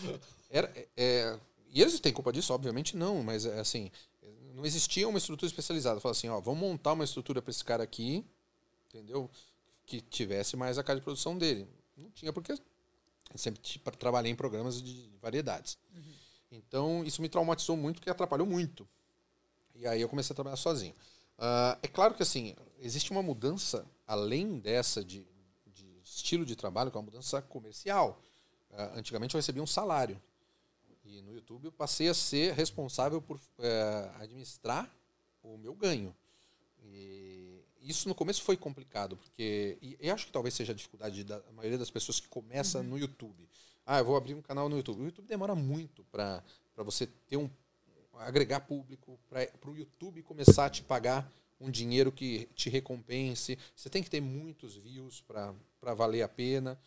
Então, esse foi, foi o segundo problema ali, que eu passei uma época de vacas magras muito grande, me adequando e entendendo a realidade desse mercado para poder é, hoje falar, oh, oxe, consegui? Tirei a cabeça fora d'água aqui, posso respirar. E não, e não consegui fazer isso só com o YouTube até hoje. Eu tenho a loja, eu tenho patrocinadores, é um conjunto de coisas que hoje, é, graças a Deus, me deixaram. Hoje eu ganho mais dinheiro com o YouTube do que eu ganhava com televisão, proporcionalmente. Ah, fato. Principalmente que eu nunca ganhei bem em televisão. Não, aí você já tá chorando, já de bolso cheio. É verdade Gerson- isso. Gerson, Conta pra mim eu é rico na televisão. milionários de Lembro lá, televisão, assim, você ó, sabe. Saiu a, man- a manchete lá, ó, Cavalinho vai renovar o contrato que vale não sei quanto. Vixe, Cara, mas na, na TV é um negócio. Isso é a maior lenda, isso é a maior lenda que existe em televisão. Caiu uma luz aí. É, isso, é a maior, isso é a maior lenda que existe em televisão é que as pessoas que trabalham em televisão são milionários. Não, tem uma meia dúzia que ganha muito Tem uma dinheiro. meia do. É, mas E o resto é peão que nem eu. Não sei, provavelmente que nem vocês estão lá trabalhando pra Sim. cacete pra ganhar um salário. É que não é ruim, não tô falando que é ruim, mas é um salário normal de. comum. É, salário comum. Que esse perrengue que você fala aí que não tem gente especializada, a gente também sofre muito isso aí. Com certeza imagino que, que vocês não passaram, porque do mesmo jeito que não tinha gente especializada em aventura, não tinha gente Imagina, especializada em Que ciências. nem uma, uma amiguinha nossa, de uma produtora numa TV, a gente falou, é, precisamos de um, um isopor aí, né? Num pedaço de isopor, 10 centímetros por tanto, não sei o quê. Aí ela ligou. É, isso aí é, é- é- em dedos é quanto? é ótimo. Mas centímetros é uma coisa um pouco avançada. também, É, né? muito. Vamos- é, centímetros é em dedos. é. Aí eu Centímetros é uma fiquei, unidade imagina- aí eu fiquei imaginando a cabeça dela lá assim. Ah, é o meu dedo, o dedo. Deve ter Sim. essa dúvida. Centímetros não é, é, é- é pior do que uma unidade de medida, porque é um, um submúltiplo de uma unidade É, que é o aí metro, não- não né? dá, é né? Difícil ela conciliar. dedos, eu, quanto que é eu tenho isso? cenas maravilhosas. Eu tenho umas cenas assim, a gente fazendo um documentário sobre a Mata Atlântica. É, ah, espelho, né? Recebeu um espelho. espelho roteiro. É, Segunda-feira, 4 horas da tarde, gravar onça é, no Parque da Cantareira. Quatro horas. Tipo, mas vocês marcaram com a onça? Porque assim, vai levar uns, uns três meses para eu gravar uma onça no Parque da Cantareira. Porque, meu, se, tiver, se ainda tiver onça lá, são raras. E assim, eu vou ter que espalhar é, aquelas câmeras ah, ah, de movimento por, por todo o território. Assim, é- é- meu, o produtor escreveu. Não, você vai lá às quatro quatro horas, horas, das a quatro às seis, onça vai quando, estar é, das sentada das quatro às seis, quando cai a luz, você entra lá e acha uma onça lá e grava a onça pra gente fazer a cena da onça. Falei, cara, assim, mas você tá reclamando Às do vezes o planejamento? produtor é tá ingênuo, planejado. Tá lá, quatro horas. Pessoal, não avisaram a onça. Isso é real, isso é, isso é real. E como essa tem. Mas por que, que você tem que colocar câmera de, de, de movimento pra sozinha? É assim que Ah, é feito, isso. que às vezes aparece. Eu vejo lá na NetGeo e falo, meu, Não, é olha, tá lá. E aí tem uma câmera do lado do focinho lá comendo. É que, é que é, você pega essas empresas que, estão, que são especializadas em, em, em mundo animal, aí os caras têm documentários que levaram três anos para fazer, quatro anos. Tá? É, você pega, a maioria deles são documentários de três, quatro anos gravando. Aí você pega um cara e fala assim: você vai passar a temporada do inverno nessa casinha para filmar, para fazer três minutos de vídeo de um urso polar.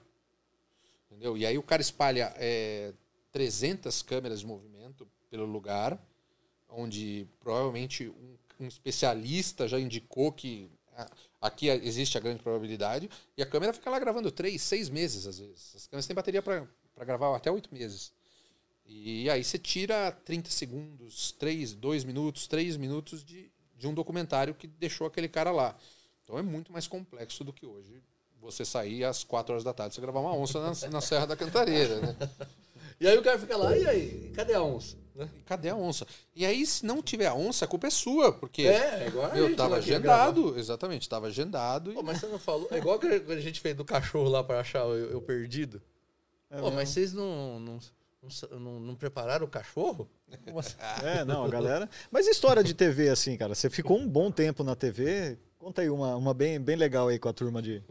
Pô, a gente tem umas também, mas as suas são Essas de, melhores. de bastidor. Bastidor de tava- TV, o que, que aconteceu de da hora, assim, de. Cara, quando eu fui pra Record, a gente tava até comentando aqui, tem uma história muito en- en- engraçada que foi o seguinte. é, eu, tava na, eu tava na Band e, a- é, e na época os diretores da Record me convidaram para fazer parte do elenco da Record. Eu fui lá, fiz uma reunião, é, apresentei um piloto, entendeu? E, e tinha um contrato terminando, então, assim, TV é assim, quem não sabe, as- as- você tem as negociações, tem os namoros ali e tal. E aí eu fiz essa reunião com, com o diretor na época e ele adorou a ideia, ele era o superintendente na época. E ele falou, eu quero, vamos fechar, e eu vou te mandar para um diretor de, de, de programação para ele ver o lance do horário e tal. Você vai, leva lá, ligou a secretária, ó, fulano tá indo aí, pra você dar uma olhada no material, para entender como que a gente pode colocar isso na emissora. Peguei a fita embaixo do braço, VHS na época e tal, cheguei lá, diretorzão, que isso tem em todas as empresas, né? computador lá dele. Tinha, nem- não tinha celular, tinha. Oi, tu- beleza? Põe, põe a fita aí, põe a fita aí. Fui lá, pus a fita, dei play. Piloto de 3, 4 minutos. Os Pilotos é, pra quem não sabe, piloto é uma, é uma mini amostra do, do programa ali, muito rápido. fazer. É, é, o cara lá. Acabou o piloto, ele Cara nem deu atenção. dois minutos. Ele ficou dois minutos datilografando. O impressor. Bé, bé, bé, bé. Ele olhou pra mim e falou assim: é, Meu querido, desculpa te falar isso. Isso daí é uma merda. Isso aí não vai durar um mês na TV. É, eu já tô, já tô imaginando. Acho que você não quer falar o nome. né? Não vou falar o nome. Mas eu tô até imaginando É, só com o sotaque aí. É. Um- Falei, tá bom, obrigado pela, Falou assim na pela lata, sinceridade. Falou assim na lata. Caraca, falou assim: velho. nada contra você. Você parece ser um rapaz esperto. Você parece ser um rapaz esperto. Vai durar um mês. Tipo, você tinha que saber, né? Tipo, Ah. Tá bom, muito obrigado. Peguei a fita, fui embora. Peguei meu carro, fui embora.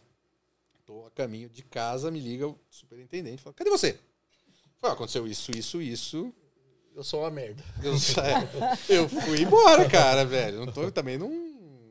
Tô indo mudar de ramo aqui, calma, meu. isso não vai durar um mês. Vou fazer tentar vestibular. fazer culinária, sei lá. Vou mudar de ramo, né? Porque... Aí volta aqui agora imediatamente. Aí voltamos. Ele falou assim, não, nós vamos fechar. Vamos fechar um, um sistema diferente aqui de trabalho para não depender daquele cara, tal. Cara, assim, para não falar que só tem também escroto, né? Cara, muito legal, tal. Vamos fazer, fizemos.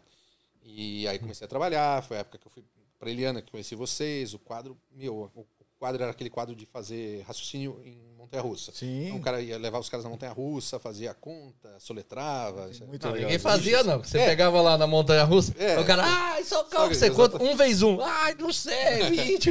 E era o, o- eu, eu, sou, eu sou o predecessor do React, no famoso É React. mesmo, é verdade, hoje. é. Os caras É faziam. React de artista na montanha russa. Pode crer, é verdade. E, pô, e o quadro bombou de uma maneira muito. que nem eu imaginava. Virou, em um mês, e virou pico de audiência da casa. Assim. Era, era um horário meio mico no final da tarde. E virou a maior audiência da casa do dia inteiro. Caramba, que da hora. Então, meu, assim, todo mundo feliz. Aí passou um mês, assim, ah, bombando e tal. O, o cara, o, o secretário do cara me chama, o do, do superintendente, fala assim: ah, vem aqui que o fulano quer falar com você. Eu falei, cara, já deve ter feito alguma besteira, né? Porque é, o cara tá me chamando aqui, né? Aí fui lá, não, senta aí, toma um café. Tá bom. Lá do meu café, né? Sem congelado, né? Na adrenalina do congelado, né? Só o café na boca. Falei, o que, que eu fiz, né? Não, pera, a gente já vai conversar, a gente já vai conversar. Pior coisa que pode ter, a gente já vai conversar. É, Aí eu falei, não, fiz alguma né? coisa errada, né? Mas não, daí ele, falou, ó, o cara tá muito bem, parabéns. Vou esperar um pouquinho aqui. Entrou o outro diretor, que tinha falado que o, negócio era uma, uma M ali. Falou, fulano, senta aí. Você lembra desse cara? Você falou pra ele que o quadro dele não durava um mês aqui. Ó, dá uma olhada, hoje é o pico de audiência da casa. Faz um mês. Eu quero que você peça desculpas pra ele agora. Caraca. Puta mega de uma saia Meu. justa. Aí você lá. Eu não, não, mas pera aí, pelo menos ele foi sincero, e sinceridade é o que vale nesse mundo. na, na TV, sinceridade é Prefiro tudo. que o cara seja sincero. né? E Mas aí- pediu desculpa? Não pediu desculpa. Não pediu desculpa. Se você Deve ter falado assim, ó, se não fosse eu falar aquilo pra você, você não ia melhorar aquele finalzinho. É, mas aí entrou, cor, entrou numa coisa assim, é, porque o piloto não refletia É, não muito refletia, bem. aí você é. pensou, você refletiu É, em casa. exatamente. Porque esses caras também Se é não mestre fosse de eu ter reverter. te falado, É, se- se- então, se não fosse É, eu. é.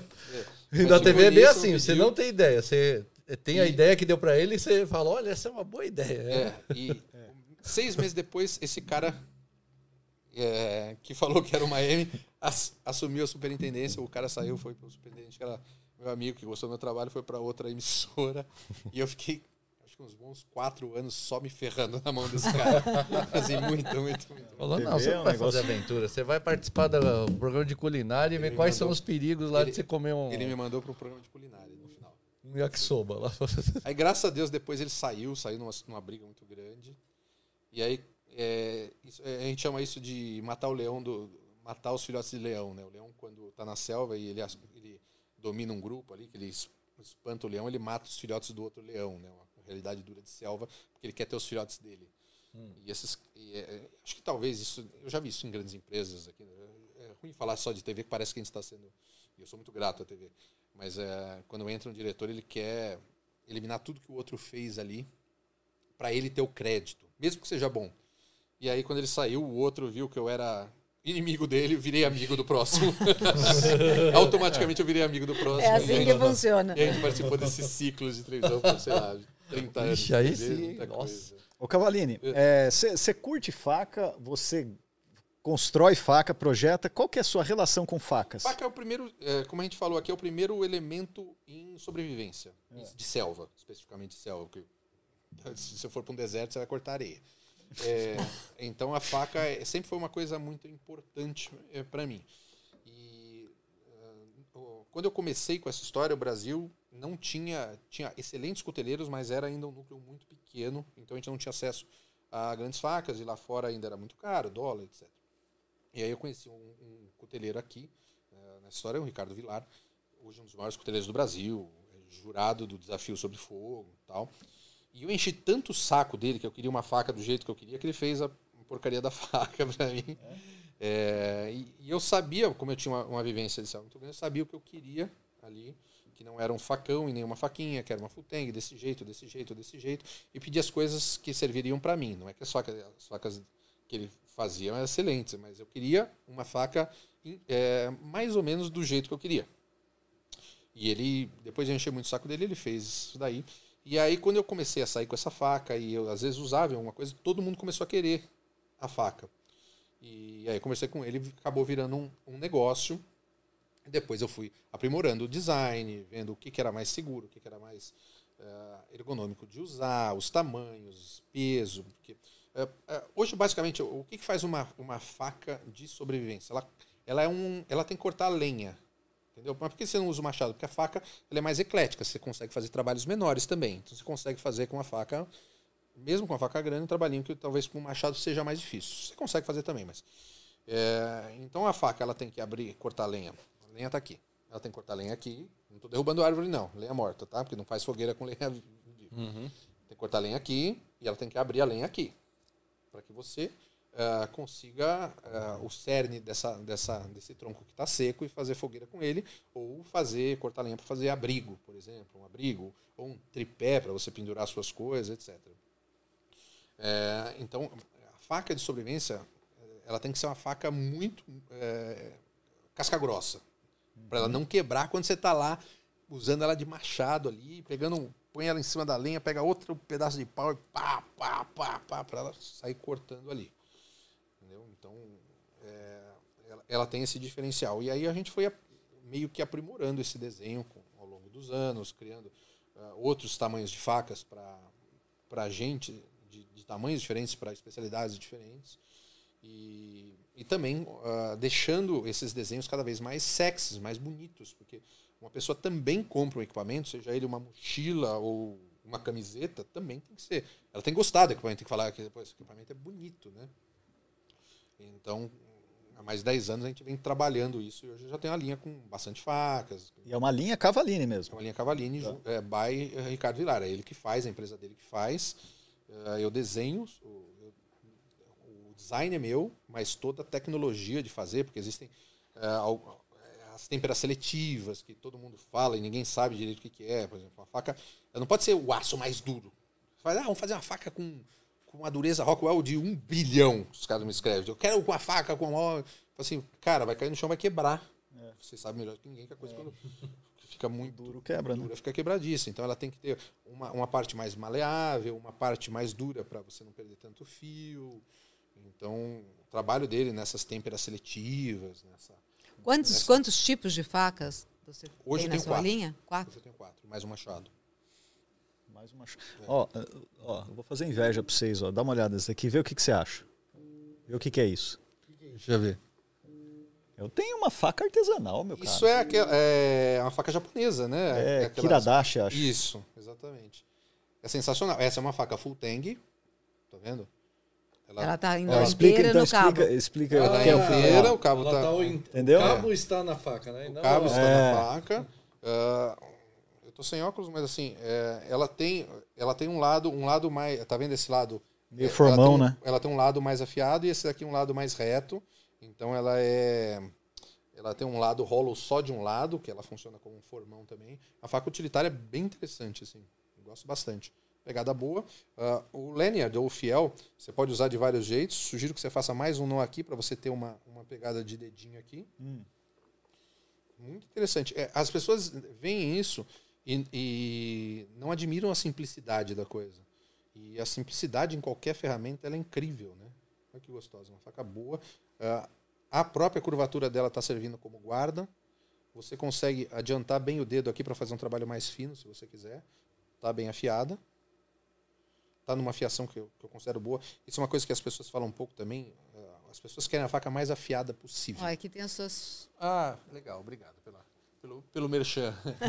As pessoas querem uma faca mega afiada, aquela faca que faça barba, corte, guinzo? Faca corte os o pelo do braço, né?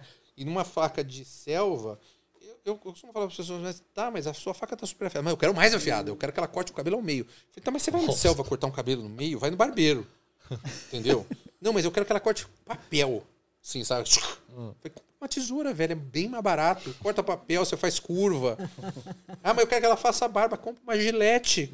Cara, é um quinto do. Sabe?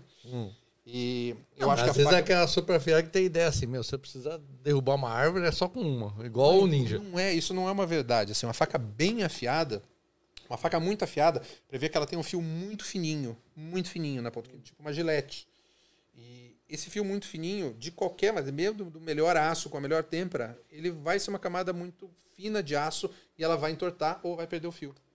Então, é melhor que você tenha uma faca bem afiada. Não estou falando para ter faca seca. Faca seca também causa acidente. Mas que seja um fio resistente, que você não precise. Entendeu? Porque na verdade Sim. você não precisa na selva. Você precisa de fio para gilete, para você fazer a barba. É, mas cada, cada lâmina para o seu uso, né? Exatamente. Olha só, então- madeira, tanto faz. Então, você vai, você vai sair por aí, vai fazer uma trilha, você tem que ter uma faca. Eu acho que faca é o primordial. Porque Uma com faca. faca. assim, com faca você abre lenha, você faz fogo.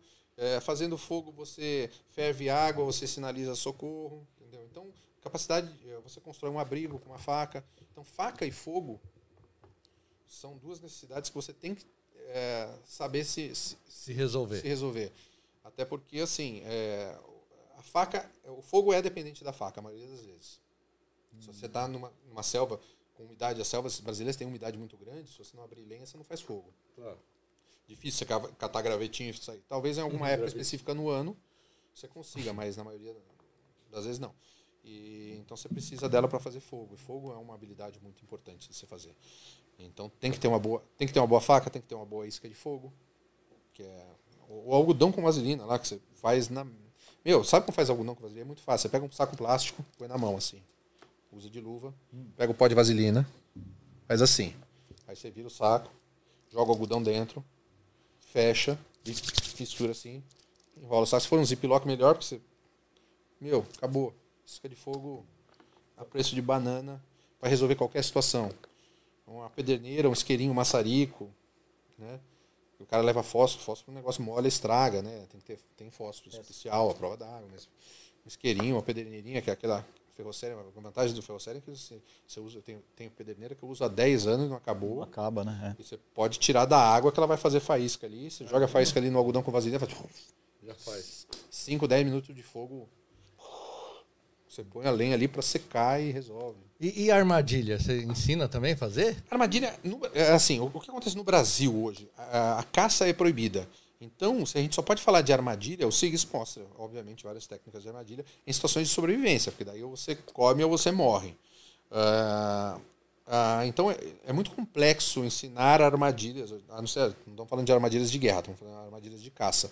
Ah, eu tenho vários vídeos no SIGS que eles mostram, mas eu não costumo mostrar com frequência porque a gente tem uma legislação e até por uma cabeça de controle ambiental, que não é, meu, não vou, não é pro cara Você não vai instrumentar alguém cara a que mora no errado. shopping e ir lá caçar bicho pra, por, por lazer, né? Mas é uma habilidade que você tem que ter, se você se é, o pessoal, principalmente o pessoal de guerra de selva que vai passar muito tempo na, na, na selva, não consegue levar toda a comida, né? Você vai fazer uma guerra de selva, você vai ficar ali um mês, dois meses, três Sim. Você vai levar co- comida liofilizada para quando?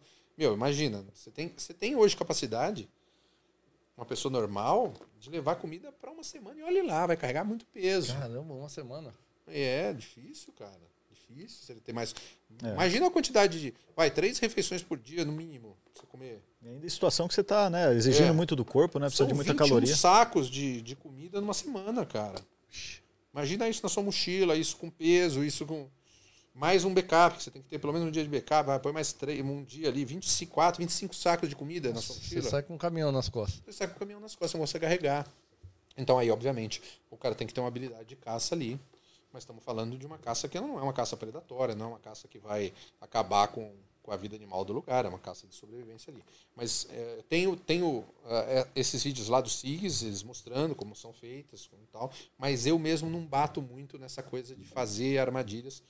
É, tem, tem um vídeo ou outro ali também, porque as pessoas têm que saber o básico ali, mas geralmente, assim, caso do cara perdido na selva, vai, em três a quatro dias o cara é achado ou o cara morre. Três a quatro dias? É achado ou morre? É achado ou morre.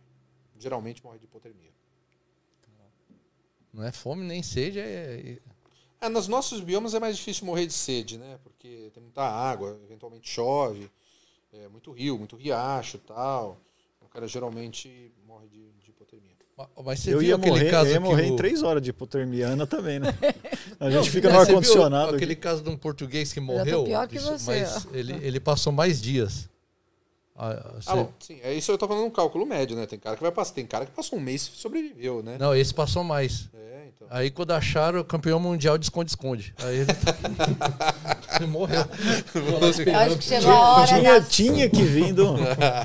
Não, tem cara Da minha pergunta, tem uma Isso que a pergunta. gente fala de, de 3 a 4, três a quatro dias é uma média, obviamente. Vai ter cara que vai morrer em, dois, em um dia e vai ter cara que vai sobreviver um mês, mas é uma média de floresta assim, 3 a 4 dias o cara vai saco. O Cavalini, tem é, faca para canhoto e faca para destro? Geralmente não. Não? Geralmente não. Deveria ter? Não vejo por quê, porque é, assim, poucos são os casos de facas que nem a sua, que tem uma fiação unilateral, Ah, que nem esse tipo de faca. As facas normalmente elas são, se olhar de um lado é igual ao do outro. igual do outro. Elas são simétricas. É, são simétricas. Tá bom. Então, você Obrigado ao Segonca o que, tem- me o- presenteou com essa O que tem cuteleiro. é... Como que chama? Segonca. Ah, legal. Isso é um belo cuteleiro, porque a faca é muito bem feita. É, o que você tem é bainha, só para complementar. Sim. Bainha, sim, você tem que ter bainha ambidestra, para o cara usar ou desse Um lado lado ou do desse outro. lado. É. Bainha assim, A Ana tá me olhando, porque, Cavalinho, a gente tá chegando no final, tem um quadro aqui, mas eu tenho uma outra pergunta. Deixa, vai. É, é- é bem a, última, a rápido. última pergunta, vai lá. Bússola. É. Tem que ter uma bússola para ir pro mato? Ah, se você falar assim, você leva o quê? Eu falo, eu levo um bom GPS. Mas a- o que é a bússola hoje? Vamos lá, É, vamos falar então, da aí que bússola. tá. Vamos falar da bússola. É, eu tenho a bússola aqui. A bússola tá sem, sem entrar em, em norte magnético, norte real, porque as pessoas nem sabem que existe um norte magnético, um norte real. Tá. O norte não é sempre o norte. Para resumir, as pessoas em cada lugar do mundo, o norte tem um desvio magnético Sim. que vai apontar para situações diferentes. Mas assim, é, você se perdeu na selva, aí você tem uma bússola, aí você põe lá a bússola aqui, aponta, também para o norte. O que, que isso te resolve? Vai te resolver também. primeiro, para você não andar em círculos. se você é, se você não tem uma bússola, você vai andando e vai sair no mesmo lugar. Sim. Aí Mas beleza. acontece isso? Como o cara Porra, consegue é andar e chegar? Caramba, vou ter um. É, Você faz nem uma experiência, percebe. Faz uma experiência. é, se, é, primeiro porque assim, você, você tem, é, o seu cérebro tende a ver saídas de um lugar só. E se você andar vendado por um ou dois quilômetros, você não consegue andar em linha reta. A sua própria pegada ela vai causando um desvio. Isso em quilômetros, um desvio, quilômetros acaba virando um círculo. Mas tem vários outros fatores também, é, pelo qual às vezes trilhas vão e voltam no mesmo lugar, enfim. É, então funciona para a pessoa não andar em círculo. Agora, se ela não sabe onde ela tá, porque assim, se eu tô numa mata litorânea e eu sei que, pô, se eu andar, se eu tô subindo, se eu andar para minha direita, eu tenho o mar. Então, se eu andar para lá, eu vou sair no mar. Se eu sair numa, uma- no mar, eu tô salvo ali, porque vai ter uma praia, vai ter gente. Aí, beleza, aí eu aponto a bússola na direção que eu quero e vou. Tá. Só que você pode estar aqui, você deu três passos para cá, ela continua andando aqui. Então você não sabe se vai sair lá ou se vai sair lá, você tem só a direção. Então a bússola ela vai adiantar quando você sabe navegar e quando você tem um mapa de maneira, de maneira é, realmente efetiva. Agora, se você não tem um mapa e não sabe navegar, não sabe calcular um desvio magnético, não sabe é, traçar ali o- o caminho, ela só vai servir para você é, ou decidir a direção que você vai para você não andar em círculo. O que também é bom. Também é bom, é. o, o peso-benefício de uma bússola, negócio que não pesa nada, não ocupa espaço. Caramba, meu, mas o É, é- chegava assim, ah, olhava o sol, olhava. Ah, mas o E chegava lá no meio da casa Mas ele cara. é o Sylvester Stallone, né, se ele tem uma bússola, ele não precisa olhar o sol. né? Ele olhava assim, aí, tá bom, é pra cá. E já ia embora. É, mas, não tem- mas ele devia Mas conhecer o lugar, né?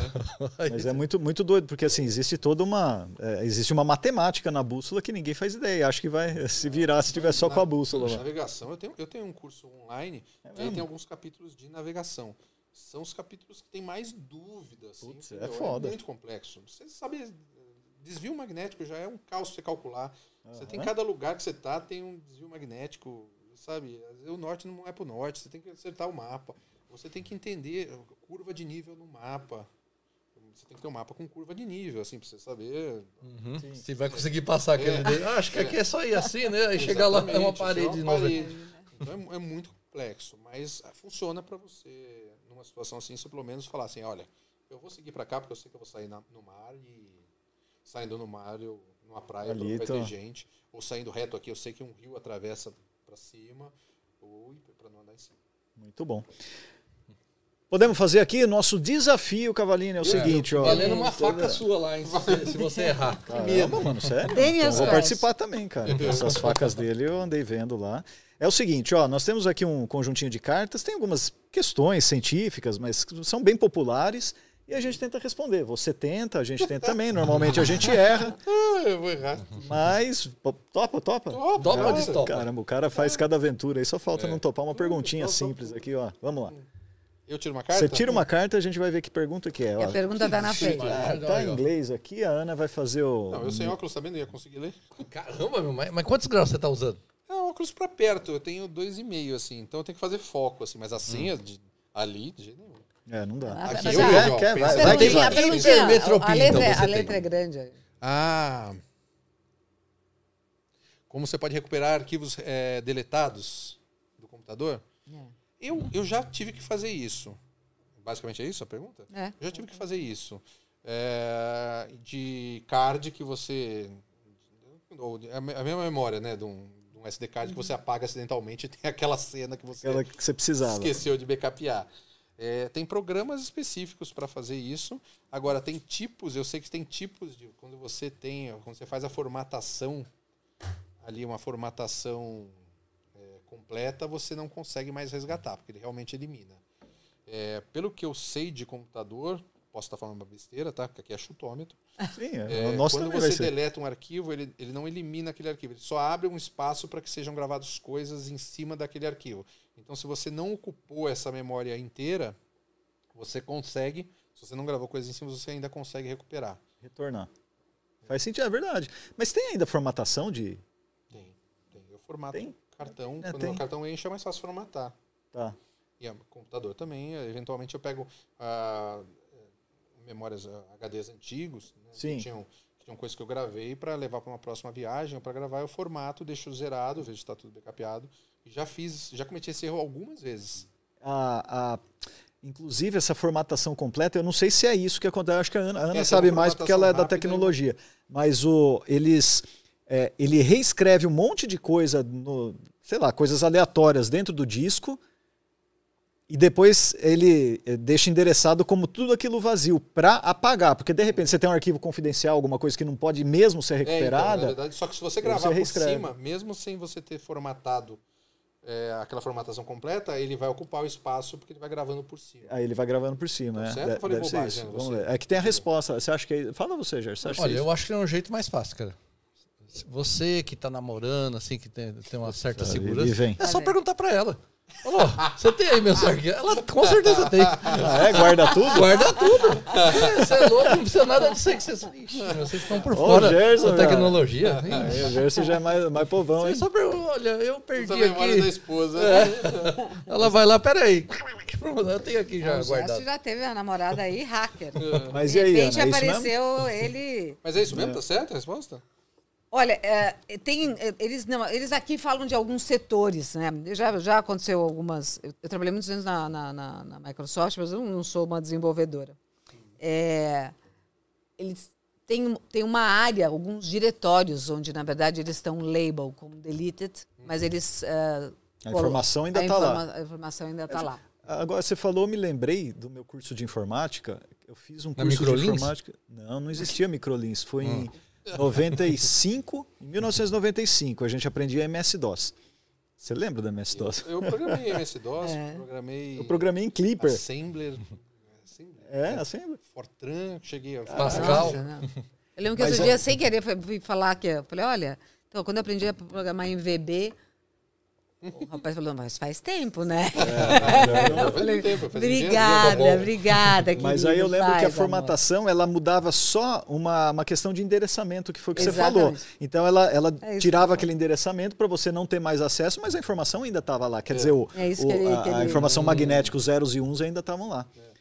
E aí é a mesma coisa que acontece no, no- no outro sistema operacional. Mas se você encheu o disco, ele, ele, Aí já não ele tem. deleta. Aí ele deleta. ele Cara, você sabe que você, você fez lembrar também de uma coisa que aconteceu com a gente, que foi surreal, cara. A gente tava fazendo um programa pro Nedil e tinha um, um experimento que era levar. bom, você já deve ter visto, na época tava famoso, você levar uma GoPro assim com um balão meteorológico para ver tudo por cima, fazer uma imagem aérea. E aí ele tava com GPS, aí foi encontrar lá, sei lá, a gente soltou no campo de Marte e foi encontrar lá no Vale do Paraíba. Viajamos até lá, pegamos o negócio. Aí a produção pegou o cartão lá, já na van, e era um lugarzinho meio ruim, tudo meio estrada de terra, falou, pô, vamos ver como ficou. Enfiou o cartão, o SDzinho lá, no computador, aí aquela buraqueira, ataque, quebrou o cartão, maluco. Meu, o dia inteiro de gravação, o negócio quebrou o cartão. Só que os caras falaram, puta, fudeu, não falaram nada pra ninguém. Vamos tentar recuperar. Acabaram não conseguindo recuperar. Cara, perdeu tudo aquilo lá. E aí eles foram e gravaram de novo. Então ficou uma, de certa forma, uma cena meio fake, né? Porque não foi, foi a mesma cena, assim, o experimento valeu, mas foi uma outra cena que gravaram em outro dia por conta disso, cara. E, e mesmo na, né, na empresa de recuperação não conseguiu. Ah, porque daí Cagada, né? fisicamente, né? o Quebrou, é, não, destruiu. Que- Não, essa, essa Genial, né? Você é gênios, gênios do ar-condicionado. esse. Esses aí, né? É, Muito bom. Ó, com esses, com essa, nossa, eu ia falar, eu ia falar com esse experimento, né? Mas ah, com essa, com esse jogo aqui das questões, tá chegando ao final do nosso Pô, podcast. adorei, adorei. Pô, Cavalini, foi muito legal te rever, ver tudo que você tá fazendo. Pô, e parabéns, cara. Você tá com quantos milhões aí no, no quanto, quantos? Um milhão, cento e pouco. Né? Um milhão cento mil seguidores no, né, Cara, Eu inscritos. nunca imaginei que eu ia chegar, porque assim, era Pouco, um, né? é um nicho, né? Um, eu falo de uma coisa muito segmentada, né? Isso prova que a internet cresceu demais e que tem muita gente que se interessa pelo assunto, mesmo sem estar praticando ali um campismo, um bushcraft, uma aventura, se interessa pelo assunto, né? Muito legal, poxa, você, você explorou uma coisa que é, que é muito legal, né? Que é a questão, pelo, menos eu gosto, mas de fato eu acho que interessa muita gente, né? Porque pouquíssimas pessoas vão viver uma situação real de sobrevivência. Mas esse conhecimento que você adquire é muito legal, né? E tem muito de ciência Não, também. Por isso acho que a que gente. está, você está enganado, que hoje o dia da situação, todo dia é um dia de É, sobrevivência. não, louco. não, mas fora Eu isso. vejo aí é- que a galera não está comendo nem de manhã nem à tarde. tá É, comendo. não, isso, é, isso é cruel mesmo, mas assim, a sobrevivência na selva mesmo, acho que a gente não vai passar, né? Poucos vão passar. Não, Foi isso que eu sim. quis dizer. Ah, mas eu tá. acho que- que- é, mas é, é que, é, é aí que vem um negócio legal do canal, assim, é ensinar é, a pessoa a ter conforto também, não só É, sobreviver. pode né? crer, é verdade. Ela não se meter numa situação de sobrevivência, como ela faz para não é, é, cair numa roubada e para também fazer essa viagem com conforto. Pra não ser o Gerson acampando com a namorada lá, que o bife É, foi pro cachorro. Foi pro cachorro, falei, vambora, você é louco, não ficar aqui não. Vai pegar bicho do pé, não sei o que. sabe? E qual é o seu canal pra, pra galera aí se é Cavaline inscrever? mesmo, se escrever lá Cavaline com dois L's, só vai ter eu e meu irmão. Meu irmão tem um, tem um canal também. Seu, seu irmão tem cinco seguidores ou seu irmão Não, também mas é? um podcast legal, assim, muito mais segmen- segmentado que o, É? que o- que o meu, assim, mas é, que ele tá começando a chamar Fork. E, mas o, eu- já vai aparecer o meu lá logo de cara, que eu tenho mais seguidor que ele. Então eu falo que Entrega o seu primeiro. já entrega o meu primeiro. Ah. Só Cavaline com dois L's e I no final. Muito legal. Parabéns aí, porque Pô, é um puta sucesso, né? Não, eu acho que foi uma aula de várias Demais, coisas, demais. não foram algumas aulas. Uma, lógico, do seu tema, né? Da sobrevivência, e a segunda de você escolher um tema. É, é, eu acho que a- o YouTube cada vez mais está segmentado. Então, assim, Ah, você é um especialista, um conhecedor, que tem experiência daquilo que você faz, e você fala sobre exatamente esse tema. Então, eu, Eu acho acho, que as pessoas estão precisando de conteúdo assim. Ah, Então, precisando principalmente de pessoas que falem sobre o que elas entendem. Entendeu? É, porque tem muita gente, isso já tinha em televisão, muita gente falando de tudo sem saber. Tem muita, tem muito, tem muito, isso na internet principalmente você vai ver. Eu acho que piorou, opinião. piorou na O internet. cara tá dando opinião de coisa que ele não sabe, tá Sabe dando opinião de medicina, de política, cada dia fala, cada dia fala uma coisa. De nutrição. É, e tá influenciando errado. Tá influenciando errado pessoas que que estão escutando ali estão achando que aquilo é verdade, porque tem pessoas que são muito carismáticas e falam com muita Propriedade, certeza, né? propriedade. Tem que ter confiança na hora de falar. É, é, é o Gerson, é o Gerson. Ele vai, ele vai com confiança, né, Gerson? O Gerson dá dicas de nutrição. Isso eu aprendi com o Ricardinho, porque teve uma vez que ele foi com a Eliana lá entrevistar o Justin Bieber, quando ele tinha acho que 10 anos, sei lá quanto. E aí o Justin deu, deu uma chavecada na Eliana. assim. Ele falou, cara, o moleque tem confiança. Mas também com o saldo disponível pra saca, até eu ficaria com confiança, né? O Gerson hoje realmente ele tá Aí, Ricardinho, essa história é boa. Essa eu quero saber o dia com detalhes. Mas é, eu, eu acho que isso é importante. Por isso que é importante o canal segmentado. Porque, teoricamente, o cara tá falando uma coisa que ele viveu ali, que ele conhece. Ele não tá dando opinião, a opinião dele aleatória Exatamente. sobre diversos assuntos, influenciando pessoas num, num ramo errado. Nossa, e na internet falta muito isso, né? Porque a gente, a gente, ao mesmo tempo que na televisão você tem muito esse entretenimento horizontal, essa, esse, esse saber aí comum, ah, na internet as pessoas estão com mais voz. Então você também ampliou isso de uma forma e ter alguém especialista é super bom. Obrigada. É o diferencial do YouTube. Isso mesmo, parabéns. Muito bem, então como que pode acompanhar o Pensa Cabeça? Pode acompanhar o Pensa Cabeça no Ciência em Show oficial, que é onde está o Pensa Cabeça. Nós vamos fazer cortes. O Cavalinho também pode baixar esse vídeo, usar o que ele falou. Vou usar. E, ah, e aí a gente tem também o Ciência em Show no Instagram, Ciência em Show, e o Science Place, que é o nosso show para crianças. Science Place oficial. Muito bem, então toda semana, a uma da tarde, sexta-feira, acompanhe aqui o podcast Pensa Cabeça. Tchau, pessoal, até a próxima vez. Que a Valeu. força esteja com todos aqui. ó. Ai. Valeu. Valeu.